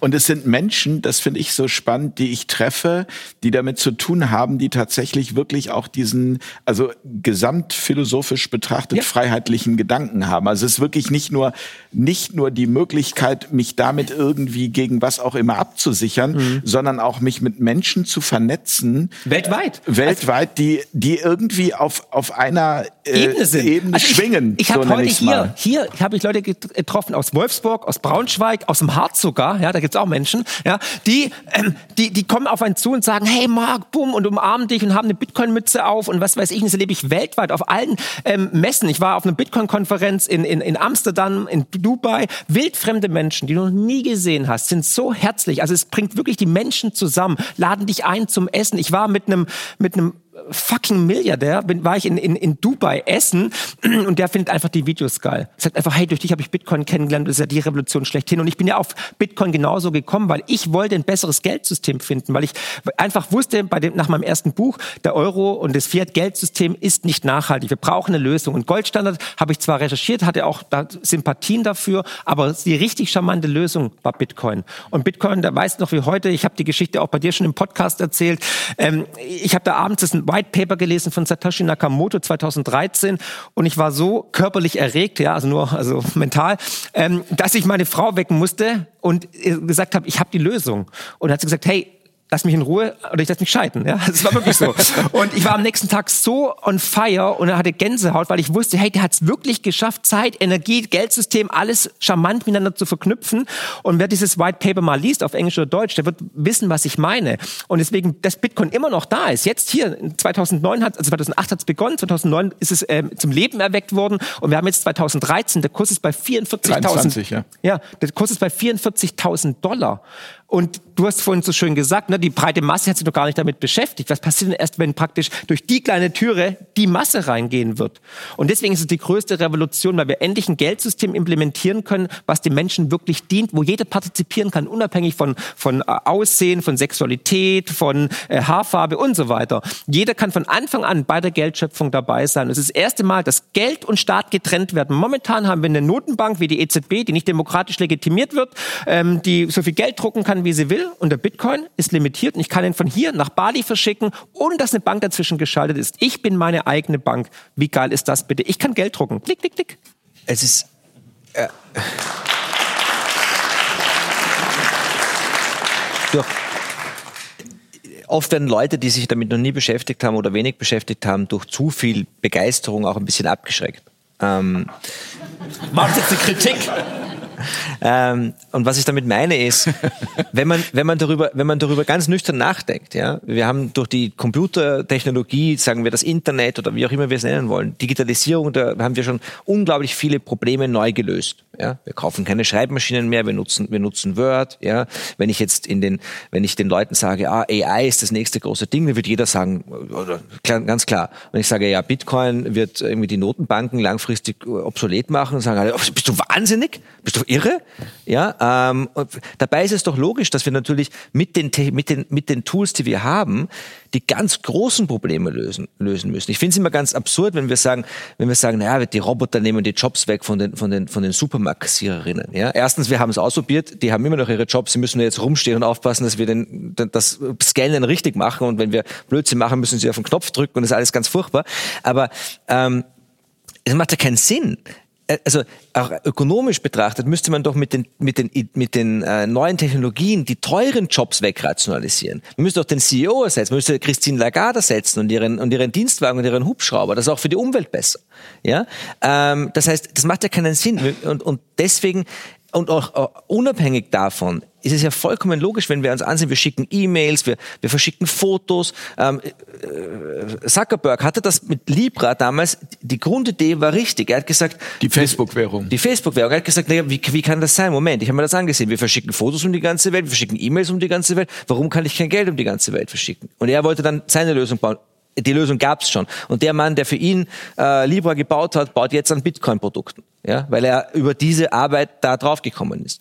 Ähm, und das heißt, das Internet hat dieses Werte-Layer auch erst gebraucht und die Chancen, nicht nur die, die Probleme, die wir heute lösen, sondern die Möglichkeiten, die uns ein internationales digitales Geld bietet, das jeden Menschen den Zugang zu einer offenen Marktwirtschaft auf einem harten Geldstandard bietet. Also ganz, stellt euch vor, neun Milliarden Menschen nutzen die D-Mark. Einfach so. Das ist schon ziemlich mindblowing, ja. Ähm, und, und das ist schon eine riesengroße Chance, auch aus all diesen Problemen, die wir heute hier besprochen haben, rauszukommen. Und deswegen wird es auch noch viel Widerstand geben gegen diese Ideen, weil sie eben was wir heute auch erleben, das sehe ich an jeder Ecke, ist, wir, sind, wir haben schon so viele Probleme. Wir haben um jedes Problem eine Industrie gebaut. Ne? Es gibt überall Experten, die haben ihre eigenen Lösungen, die haben dann ihre Bücher geschrieben und haben ihre Firmen gegründet und die würden gerne da eine Förderung abkassieren und so weiter. Ja? Und die haben dann auch kein Interesse daran, dass das Problem gelöst wird, sondern die hätten gerne ihre Lösung. Ja? Ich war, letztens war ich auf einer, auf einer Veranstaltung, da war ein, ein, Stanford-Professor, der hat gemeint, ja, wir müssen den Klimawandel bekämpfen, indem wir die Sonne verdunkeln. Ja? Und dann haben alle gesagt, ja, gute Idee. Ja. Und dann sagst du, ja, und vielleicht versuchen wir es mal mit einer Software statt einer Zentralbank. Sag, bist du wahnsinnig? Das kannst du nicht machen. Ja? Also ähm, die, die, äh, diese Vergleiche, glaube ich, helfen dabei zu sagen, es ist jetzt nichts äh, Dramatisches. Es ist einfach ein, ein Internetprotokoll, so wie HTTP oder so wie, ähm, wie das äh, wie E-Mail. Und es gab eine Zeit, da haben wir uns auch nicht vorstellen können, was wir mit E-Mail jemals machen. Ja? Benjamin, du bist sehr beobachtend und still. Ähm, äh, du hast eben mal auch so durchblitzen lassen, du findest die Bitcoin-Idee auch gut, aber äh, also gibt's für dich noch weitere Alternativen? Also aus meiner Sicht äh, sollte Geld halt aus einem Marktprozess entstehen, eben dadurch, dass Menschen es, also Bitcoin ist eigentlich der Prototyp dessen, wie Karl Menger, der äh, als Begründer der österreichischen Schule in die Geschichte eingegangen ist, wie er das definiert hat, dass Geld eben von unten heraus durch die Menschen äh, entsteht. Ich würde halt sagen, die Menschen sollten oder wir sollten generell bei allen Produkten, auch bei Heizungen sogar, zu absoluten Konsumentensouveränität zurückkehren. Das ist das, was wir brauchen, dass wir durch unser Nachfrageverhalten darüber bestimmen, was die Unternehmen produzieren und was nicht. Dass wir also die Produktionsstruktur eines Landes darstellen. Und jetzt zurück zum Geld natürlich. Und, das, und Bitcoin ist eben ein, ein Prototyp dessen, was ich mir da vorstelle, definitiv. Und ich meine, die beiden haben das hervorragend erklärt, einer besser als der andere. Also ist dem gar nicht viel äh, hinzuzufügen. Und ich glaube eben auch ähm, ganz klar an den gesunden Menschenverstand, an Naturgesetze und an die an die Urteilskraft eines jeden Einzelnen. Und dann kommen wir zu diesen Lösungen automatisch, glaube ich. Ähm, da, da, bin ich fest, äh, fest von überzeugt. Und wir merken das ja auch. Das ist ja gar nicht mehr aufzuhalten. Mhm. Also der Geist ist aus der Flasche und der geht auch nicht mehr rein. Äh, es, man kann das auch einfach als die Antwort des Marktes bezeichnen. So, ja? so ist das, der Markt funktioniert irgendwann immer. Ja? Die Sowjetunion ist auch irgendwann zusammengebrochen. Ja? Und, und Bitcoin war die Reaktion darauf. Und nein, es genauso wie das jetzige Geldsystem in gewissem Sinne ein Experiment ist, weil wir hatten auch nie ein, ein reines Fiat Money, ein reines, äh, also nicht ungedeckt, es ist nicht ungedeckt. Es gibt ja Assets auf den Bilanzen der Notenbanken und auch Gold im Hintergrund.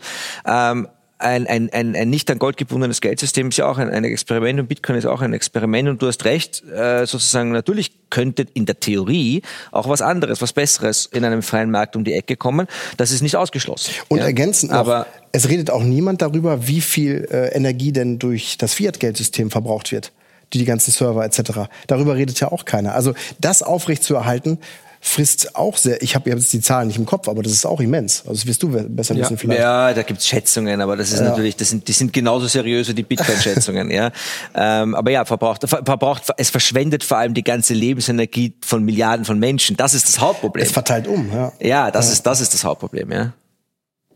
Die Frage ist immer, und das ist auch eine Kritik, die ich häufig höre in dem ähm, Bereich, und ich glaube, die Begeisterung dafür, die kommt ja rüber, ist immer, wenn es heißt, es gibt nur, nur so eine Lösung, also eine Lösung als die Lösung. Das ähm, na gut, es gibt ja auch Gold. Also ich glaube, da bin ich auch ganz bei den Österreichern zu sagen, es sollte einen Wettbewerb zwischen Geld geben, unterschiedliche Geldsysteme und es, der Best Practice wird sich durchsetzen. Ob das dann die Menschheit kann sich ja frei entscheiden. Will ich den Euro, nehme ich Gold oder nehme ich Bitcoin oder nehme ich vielleicht eine, eine Mischung aus allem. Und wenn vielleicht doch was Viertes hervorkommt, dann kann das auch so sein. Also aber die Menschen sollten entscheiden, was ist das beste Geld. Momentan haben wir halt ein Zwangsgeld. Wir müssen den Euro verwenden. Der ist von oben diktiert und wir haben keine Alternative. Die Alternative jetzt, die man halt haben könnte, ist Bitcoin. Bitcoin, ja, oder halt dann, man sagt, man kauft sich Gold oder man kauft sich Muscheln oder Gläser oder äh, Whisky. Und dieses Thema Masterplan, das, das ist immer ein, ein, ein Ding, was, glaube ich, nicht funktioniert. Äh, sondern es entsteht immer aus der, aus der äh, Not heraus, damals der Finanzkrise zum Beispiel, dass die Menschen eben ins Handeln kommen. Aus der Not heraus dieser wahnwitzigen Krise, dass sich eben so viele Menschen vernetzen. Das ist der Punkt. Not macht erfinderisch. Das ist so ein, so ein platter Spruch. Aber ich glaube, dass dass diese beiden Beispiele, Bitcoin und auch die, diese, diese Zeit, dass das belegt, dass die Menschen dann ins Handeln kommen, durch ja. diesen Leidensdruck entsprechend, beziehungsweise, dass sie eben das hinterfragen, was ist da mhm. eigentlich? Und dann kommt es zu einem, zu, zur Entwicklung entsprechend. Aber Gold wurde ja nicht erfunden. Das wurde, es wurde ge das, gefunden, das, nicht erfunden. Aber Bitcoin wurde erfunden und zwar erstmal von einer Person, dann von einem ganzen Netzwerk. Und das ist schon sehr, sehr geil und gigantisch, muss ich sagen, weil äh, es einfach limitiert und ähm, ich muss wirklich sagen, man sollte sich wirklich damit beschäftigen. Also jeder sollte sich damit wenigstens beschäftigen und ihm eine Chance geben. Ich kann auch nur jedem raten, es zeigen sogar die neuesten Studien, ähm, dass man einen Teil seines Vermögens in Bitcoin investiert, weil dadurch nimmt die Schwankungsbreite des eigenen Portfolios ab und die Performance steigt. Sicherlich jetzt keine Beratungsempfehlung gewesen. Nee, aber eine Buchempfehlung. Schreibe ich in einem Buch. Hier, neues Wasser. Ja. Ich habe Durst, deswegen. Ja. Kommen wir nochmal auf ähm, den Bereich CBDC. Das ist ja, wenn ich das richtig verstanden habe, das krasse Gegenteil von Bitcoin dann, oder? Also der digitale Euro? Also Marc hat es ja schon gesagt im Endeffekt, dass man dadurch äh, nochmal versuchen könnte, das System zu verlängern, weil man dann Geld drucken könnte und man kann natürlich das Geld dann zuteilen. Das heißt, man kann die sogenannte Umlaufgeschwindigkeit äh, kontrollieren und wenn es eben nicht nachfragewirksam wird, nicht in die Märkte kommt, dann steigen die Preise nicht so. Ne? Also da, so könnte man äh, versuchen, es, es zu verlängern und natürlich gewisse andere Kriterien Kriterien damit auch noch versehen, unseren CO2-Fußabdruck und so weiter. also das, das ja. ist natürlich etwas, äh, was, ja, was komplett äh, unfreiheitlich ist, was äh, komplett Das heißt, daran, daran sind dann Bedingungen geknüpft, also genau. an, an den genau. digitalen Euro. Also den bekomme ich dann nur, wenn ich zum Beispiel, also das ist sozusagen das Worst-Case-Szenario. Im Zweifel ja mein eigenes Guthaben, nicht mal mehr. Und, und natürlich jetzt diese ESG-Kriterien, Kreditvergabekriterien, äh, wo man eben auch bestimmte Verhaltenspunkte daran knüpft, ob du als Unternehmer dann einen Kredit bekommst oder nicht. Ne? Also das sind auch Dinge, die ja schon jetzt äh, nicht nur in der, in der Schublade sind, sondern die ausgerollt werden. Ne? Die es also, jetzt schon gibt. Die gibt es schon. Die gibt ja, es schon. Ja, wir haben ja heute, also zum Beispiel einer der, der ganz großen kapitalen Fehler von Christine Lagarde als EZB-Chefin war eine grüne Geldpolitik. Also Green die EZB, mhm. ähm, wie druckt sie Geld, indem sie Anleihen kauft? Das sollte sie nicht tun. Sie sollte keine Staatsanleihen kaufen, sie sollte keine Unternehmensanleihen kaufen. Aber dann haben sie sich gedacht, naja, wenn wir schon dabei sind, Unternehmensanleihen zu kaufen, ja, dann können wir wir auch entscheiden, welche wir kaufen und haben angefangen zu schauen, naja, wir, wir kaufen jetzt, wir unterstützen nur noch grüne Unternehmen. Und das öffnet natürlich einem Einfluss und einer Willkür Tür und Tor, die komplett absurd ist. Also das ist, das, und, und dann, und dann sich hinzustellen und zu sagen, beim, beim digitalen Euro wird es das nicht geben. Ja, natürlich muss man das den Leuten erzählen, aber glauben ist schwer, ist sehr schwer. Ähm, diese Dinge, niemand wird sich hinstellen und sagen, wir werden jetzt den digitalen Euro einführen, damit wir euch alle kontrollieren können und im Notfall euer Geld abschalten. So, das, das ist nicht der Pitch. Ja, ähm, aber aber was der digitale Euro betrifft, ist, glaube ich, es ist wichtig, was du gesagt hast. Ähm, es ist das genaue Gegenteil von Bitcoin. Es ist die Fortführung ähm, des, des jetzigen Systems. Es ist nicht sicher, dass das kommt. Ich glaube, das ist auch ganz schlecht, wenn man, wenn man durch die Welt geht und sagt, äh, morgen wird, übermorgen wird schlechtes Wetter, um Gottes Willen, um Gottes Willen. Ja, da muss man auch aufpassen. Also nicht dieser ähm, dystopische Weltblick. Äh, äh, die, die Banken wollen den digitalen Euro nicht, die nationalen Not, die nationalen Regierungen wollen Ach, die den digitalen, wollen den auch nicht. Nein, okay. die Banken wollen den digitalen Euro nicht, weil die Banken müssten dann ein, ein, ein, äh, ein Konto anbieten, wo du deinen digitalen Euro lagern kannst. Das ist aber dann Zentralbankgeld, nicht das Kreditgeld der Banken. So, das heißt, es gibt eigentlich keinen Grund für mich, nicht mein ganzes Geld zur Zentralbank zu schieben, weil dort ist es sicher. Im Notfall drucken sie Neues, aber ich kann nicht drum umfallen. Deswegen gibt es eine Obergrenze von 3000 oder noch weniger Euro. Ja, mehr darfst du dann nicht den digitalen Euro halten. Aber da wird es dann schon völlig absurd. Zum Beispiel das Unternehmen. Was mache ich mit 3000 Euro? Ähm, und, und die, und, und, da, und das sind jetzt die Diskussionen, die jetzt laufen. Ich persönlich glaube nicht. Ich, ich, also ich glaube, das glaube ich erst, wenn ich es sehe. Die Amerikaner haben schon mehr oder weniger klar gesagt, dass sie das nicht brauchen, weil das meinen sie nicht machen. Die Schweizer haben gesagt, sie machen es nicht. Die Dänen haben gesagt, sie machen es nicht. Die Japaner haben gesagt, sie machen es nicht. Die einzigen, die es durchziehen, sind die Chinesen. Und die sind eigentlich nicht mein Vorbild so. Ja? Ähm, was stimmt, ist, dass die Europäer wieder mal versuchen werden, sich von den Amerikanern unabhängig zu machen, indem sie den digitalen Euro nutzen, um ein europäisches Zahlungssystem aufzubauen, als äh, Alternative zum SWIFT-System, das wir heute nutzen, wo alles über den Dollar läuft. Nur da zeigt die Geschichte halt, dass wenn man oft, wenn man besonders betont, dass man etwas tut, um sich von den Amerikanern unabhängig zu machen, dann klappt's nicht.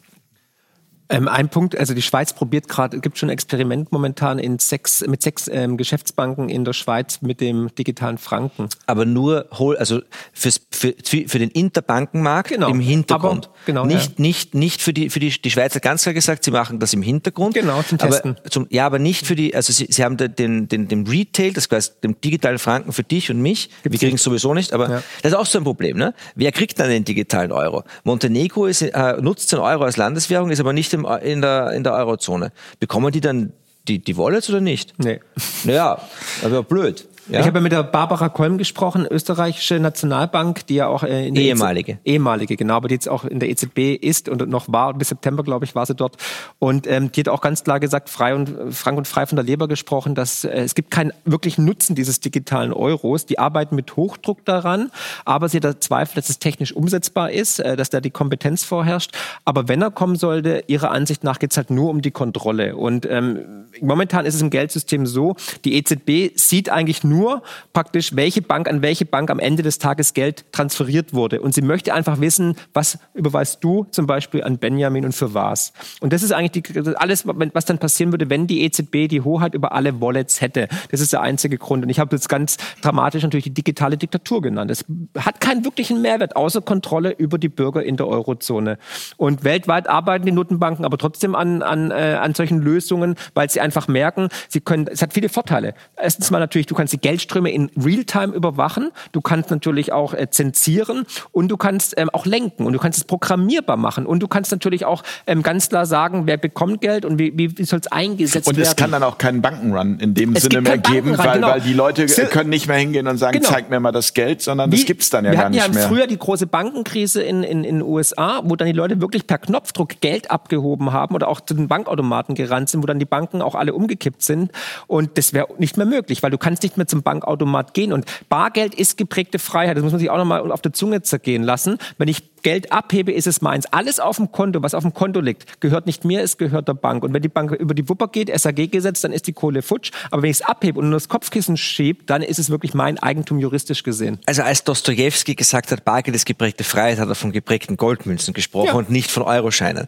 Weil natürlich sind Euroscheine, ja, sind, also sind anonym in dem Moment, aber ich kann sie immer noch entwerten. Also so frei. Das passiert also, sowieso. Fiat-Geld, ja. So viel Freiheit ist da nicht drin. Aber man muss auch fairerweise dazu sagen, ähm, wenn jetzt jetzt hier jemand von der EZB sitzen würde, würde der sehr, sehr genau und sehr, sehr nüchtern erklären, warum all die Dinge, die der Markt gesagt hat, zumindest juristisch nicht möglich sind. Und warum das alles wird dann in Verordnungen von der Kommission äh, verankert und so weiter, wie zum Beispiel die Obergrenze. Und das ist dann alles, sie wollen nicht, sie sagen, sie wollen nicht reinschauen und so weiter, ja. Aber es ist es stimmt trotzdem, dass man die Büchse der Pandora öffnet und wenn dann der Rechtsstaat oder der eben Unrechtsstaat reinschauen kann, wird es halt trotzdem unangenehm, ja. Und und aber ein Satz nur sozusagen zur, zur, zur Verteidigung auch ähm, äh, ist, wenn jetzt die ganze Welt auf digital umsteigt, alles wird digitalisiert und die Notenbanken würden sich damit nicht beschäftigen, würden wir uns auch beschweren. Das möchte ich nur dazu sagen. Also die machen es uns auch nie recht. Also das muss man fairerweise sagen. Benjamin, du wolltest doch was sagen dazu? Also letztlich lässt äh, eine Prognose kann man da kaum abgeben, ob das kommt oder nicht. Natürlich werden sie es versuchen, aber ich, ich es kann, auch, kann ja. auch gut sein, dass es, dass es scheitert an der, an der Unfähigkeit. Ähm, und natürlich die Versprechen, keine Kontrolle und so weiter. Ja, ja, es bleibt es. alles so. Das ist genauso wie mit dem Euro. Ne, da gibt's lustige Wahlplakate. Das habe mhm. ich in meinem Buch äh, abgedruckt im Übrigen.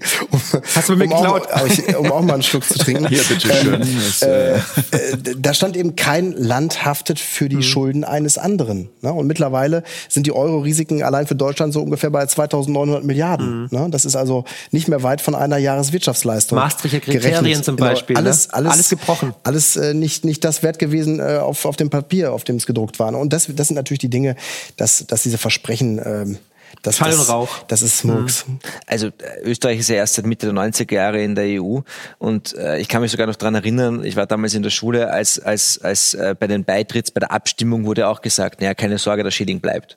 Ja, das wurde damals versprochen. Also äh, ja, und deswegen ist es schwierig, sich auf die, äh, das ist auch der Unterschied zu Bitcoin. Bei Bitcoin kann ich mich auf die Regeln hundertprozentig verlassen, ich kann sie selbst überprüfen. Ähm, und da, dagegen hat die EZB langfristig auch keine Chance. Und auch keine andere Notenbank. Und sie tut sich auch nichts Gutes. Die EZB ist meiner Meinung nach zumindest innerhalb des, des, des, des Geldsystems, das wir heute haben, einmal mit sehr, sehr hehren Zielen gestartet. Der Euro ist, war eigentlich als eine Art sehr, sehr selbstbewusste äh, Fiat-Währung äh, etabliert mit diesem, mit diesem Ziel der Preisstabilität, also nicht mehr Inflation als zwei Prozent pro Jahr ähm, und einer großen Goldkomponente, also 12.000 Tonnen Gold nur es ist halt einfach über die, über die, durch die Incentives und die handelnden Personen über die Jahre und Jahrzehnte äh, das alles vergessen worden und, und, und, und, und, und, und verwaschen worden. Ähm, und, aber nochmal, ich glaube, auch wenn, man, auch wenn man den digitalen Euro als Bedrohung sieht, ist es nicht gut zu sagen, ja, aber das, das, das kommt jetzt. Es ist nicht sicher, dass es kommt. Und sie haben, sie, sie wollten jetzt eigentlich schon in die Umsetzungsphase gehen, ähm, und, und dann haben die, hat die Kommission und der, der Rat haben gesagt, naja, also da, steigen wir auf, auf, die Bremse und so weiter. Und dann haben sie, haben sie eine neue Phase erfunden, die, die Selbstentdeckungsphase oder ich weiß auch nicht was. Also die, das, mit dem Wort erfinden sie ist immer ganz groß. Und dann hat die Frau Lagarde Videos gemacht, wie toll der digitale Euro wird. Und ich, ich, ich interpretiere jetzt mal, du hast dir, also du hast dir allen gesehen dass sie nicht mehr wirklich dran glaubt. Zumindest nicht in ihrer Zeit und das ist das Einzige, was sie interessiert. Was nachher kommt, ist ihr egal. Und, und selbst ja? wenn er käme, die Leute wollen ja trotzdem tauschen. Dann tauschen sie mit Bitcoin. Bitcoin ist da, sie tauschen mit äh, Spirituosen, wie auch immer, mit Zigaretten. Ja. Also die, die Tauschwirtschaft findet dann anders statt. Ja, also das, das ist, ist auch ein Punkt, glaube ich, der, der wichtig ist zu betonen, wenn man äh, einen positiven Ausblick auch geben will. Dass der Mensch eben dann aus der Not heraus andere Tauschmittel findet und eben handelt. Ne? Der Mensch dann handelt. Entsteht, also wenn, der, wenn, wenn der Markt seine Fleischquote aufgebraucht hat, dann kommt er zu mir, gibt mir Bitcoin und ich kaufe ihm das Fleisch die Woche. ja. Aber positiver Ausblick finde ich ist ein schönes Stichwort. Äh, wir sind am Ende der Sendung. Wir haben ja gleich noch die Fragen und Antworten aus dem Publikum. Bin ich sehr gespannt drauf. Ähm, Frank, von äh, dir nochmal zum Schluss, also deinen Appell vielleicht nochmal an alle, die gerade in einer schwierigen Situation sind. Mut schaffen und äh, ja nach dem Motto Glaube, Liebe, Hoffnung. Hoffnung. Also wirklich äh, einfach weitermachen, nach vorne gucken. Und miteinander in den Kontakt gehen. Miteinander in den Kontakt gehen, ja. Und das ist auch das, was mir Mut macht und äh, mich auch äh, trägt. Also diese Menschen, die ich jetzt in meinem Umfeld habe und die ich auch neu kennengelernt habe, die tragen. Und das motiviert mich. Und das ist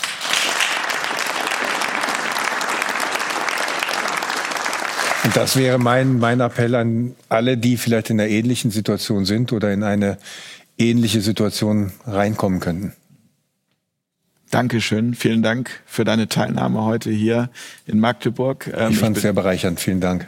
Das fand ich auch und ich bedanke mich auch ganz herzlich bei Nico Jilch. Danke, Nico. Vielleicht an dich noch mal eine Frage zum Schluss. Habe ich das richtig verstanden? Zusammengefasst kann man sagen, der Markt ist eigentlich das Einzige, was immer funktioniert. Ja, also der Markt funktioniert tatsächlich immer. Ja, also wir haben vorher das, Beispiel genannt. Es gibt da die Geschichte aus der Sowjetunion, da war zum Beispiel Gold verboten, aber wer sich leisten konnte, hatte halt dann 100 Eheringe und ist mit dem am Markt gegangen, ja, ähm, um einzukaufen. Der Markt funktioniert tatsächlich immer, man kann ihn nur oft nicht sehen und äh, deswegen werden dann die Manipulationen des Marktes auch missverstanden und so weiter. Das ist alles sehr kompliziert. Äh, man muss es am Ende des Tages irgendwann mal für sich behirnt haben und dann kann man dann kann man es auch sehen. Ich ich ich glaube auch, dass wir in eine Zeit kommen mit stärkerer Selbstverantwortung, Eigenverantwortung. Ich kann nur auch daran appellieren, ähm, auch bei allen Dingen, die schief laufen, nie zu vergessen, dass alle anderen, selbst die, die in den Institutionen sitzen und selbst die Politiker, ähm, auf die wir immer so so böse sind, auch unter diesen erschwerten Bedingungen arbeiten, denen wir arbeiten müssen, und am Ende des Tages auch nur Menschen sind, die den Incentives und Anreizen nachlaufen und nicht automatisch deswegen böse sind, sondern ähm, vielleicht auch einfach Dinge falsch tun, ohne es wirklich zu wissen. Und ich glaube, dass es Lösungen wie zum Beispiel Bitcoin braucht, um einfach das Gegen, einen Gegenbeweis auch antreten zu können. Und dass wir da jetzt nach 15 Jahren schon hingekommen sind, dass wir da jetzt so ausführlich drüber reden, ist eh schon, ist eh schon crazy.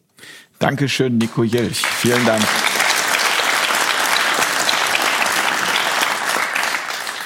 Benjamin, die Atlas-Initiative in fünf Jahren? Ja, äh, das ist schwierig zu sagen. Prognosen, ne? Prognosen in der Zukunft, die sich auf die Zukunft beziehen, sind, sind schwierig. Dein äh, Gefühl? Mein Gefühl. Ich denke, ich kann das bestätigen. Netzwerkeffekte ist wichtig, dass die Menschen sich, sich verbinden, dass sie äh, sich ihres eigenen Menschenverstandes bedienen, ähm, dass sie ihre eigene Urteilskraft stärken, sich mit solchen Themen wie Bitcoin beschäftigen. Und da kann die Atlas-Initiative bei helfen, weil wir eben äh, Fachgruppen haben, wie die, ähm, wie die Fachgruppe Bitcoin, ne? wo es eben darum geht, Menschen das zu vermitteln. Und ich glaube, das ist eine tolle äh, Sammelstelle ist für Menschen, die in diesen Bereichen Interessen haben, zum einen, zum anderen, die sich im Mittelstand äh, engagieren. Und äh, deswegen denke ich, dass es eine gute Sache ist und hoffe, dass viele sich noch weiter engagieren. Vielen Dank, Benjamin Mutlak. Ja. Dankeschön. Und hatten wir erwähnt, dass du ein neues Buch geschrieben nee, hast. ich bedanke mich ganz herzlich bei Marc Friedrich und äh, ja, danke schön fürs Kommen, für die Expertise. Und äh, ich bin sehr gespannt, äh, ja, auf das, was uns in den nächsten Jahren erwartet. Und vor allem auch, was ich spannend finde, Marc, ist, dass ich auch bei dir sehe und das ist für mich ein hoffnungsfroher Ausblick, dass ja auch zu dir in deine Talk-Formate auch immer mehr Menschen, ich sag's jetzt mal so aus der alten Welt kommen, ohne das despektierlich zu meinen, sondern eher im Gegenteil sehr positiv. Ja. Da sitzt dann plötzlich auch ein Dieter Nur zum Beispiel, ähm, der dir Rede und Antwort steht. Und das macht mir immer Hoffnung, ähm, ja, dass wir an einen guten Punkt gekommen sind und die Aufklärung immer weiter voranschreitet. Dankeschön. Danke. Aber die Frage wäre eigentlich gewesen, siehst du das auch so? Ja, ja tue ich. Danke. Dankeschön. Euch danke ich ganz herzlich fürs Zuschauen. Ich danke unserem Publikum hier in Magdeburg ganz herzlich fürs Dabeisein, weil ähm, das ist natürlich toll, wenn ihr uns auch mal besuchen kommt, wenn ihr das Ganze unterstützt, hier dabei seid. Und äh, mein Lieblingswort, das habe ich heute Abend von Nico gelernt, ähm, sich zu behirnen. Das finde ich großartig, kannte ich noch nicht und das werde ich jetzt in meinen Wortschatz aufnehmen. Also ich werde mich weiter behirnen und ich wünsche euch eine gute Nacht. Bis ganz bald an dieser Stelle. Danke. Tschüss. Dankeschön an alle. Vielen Dank.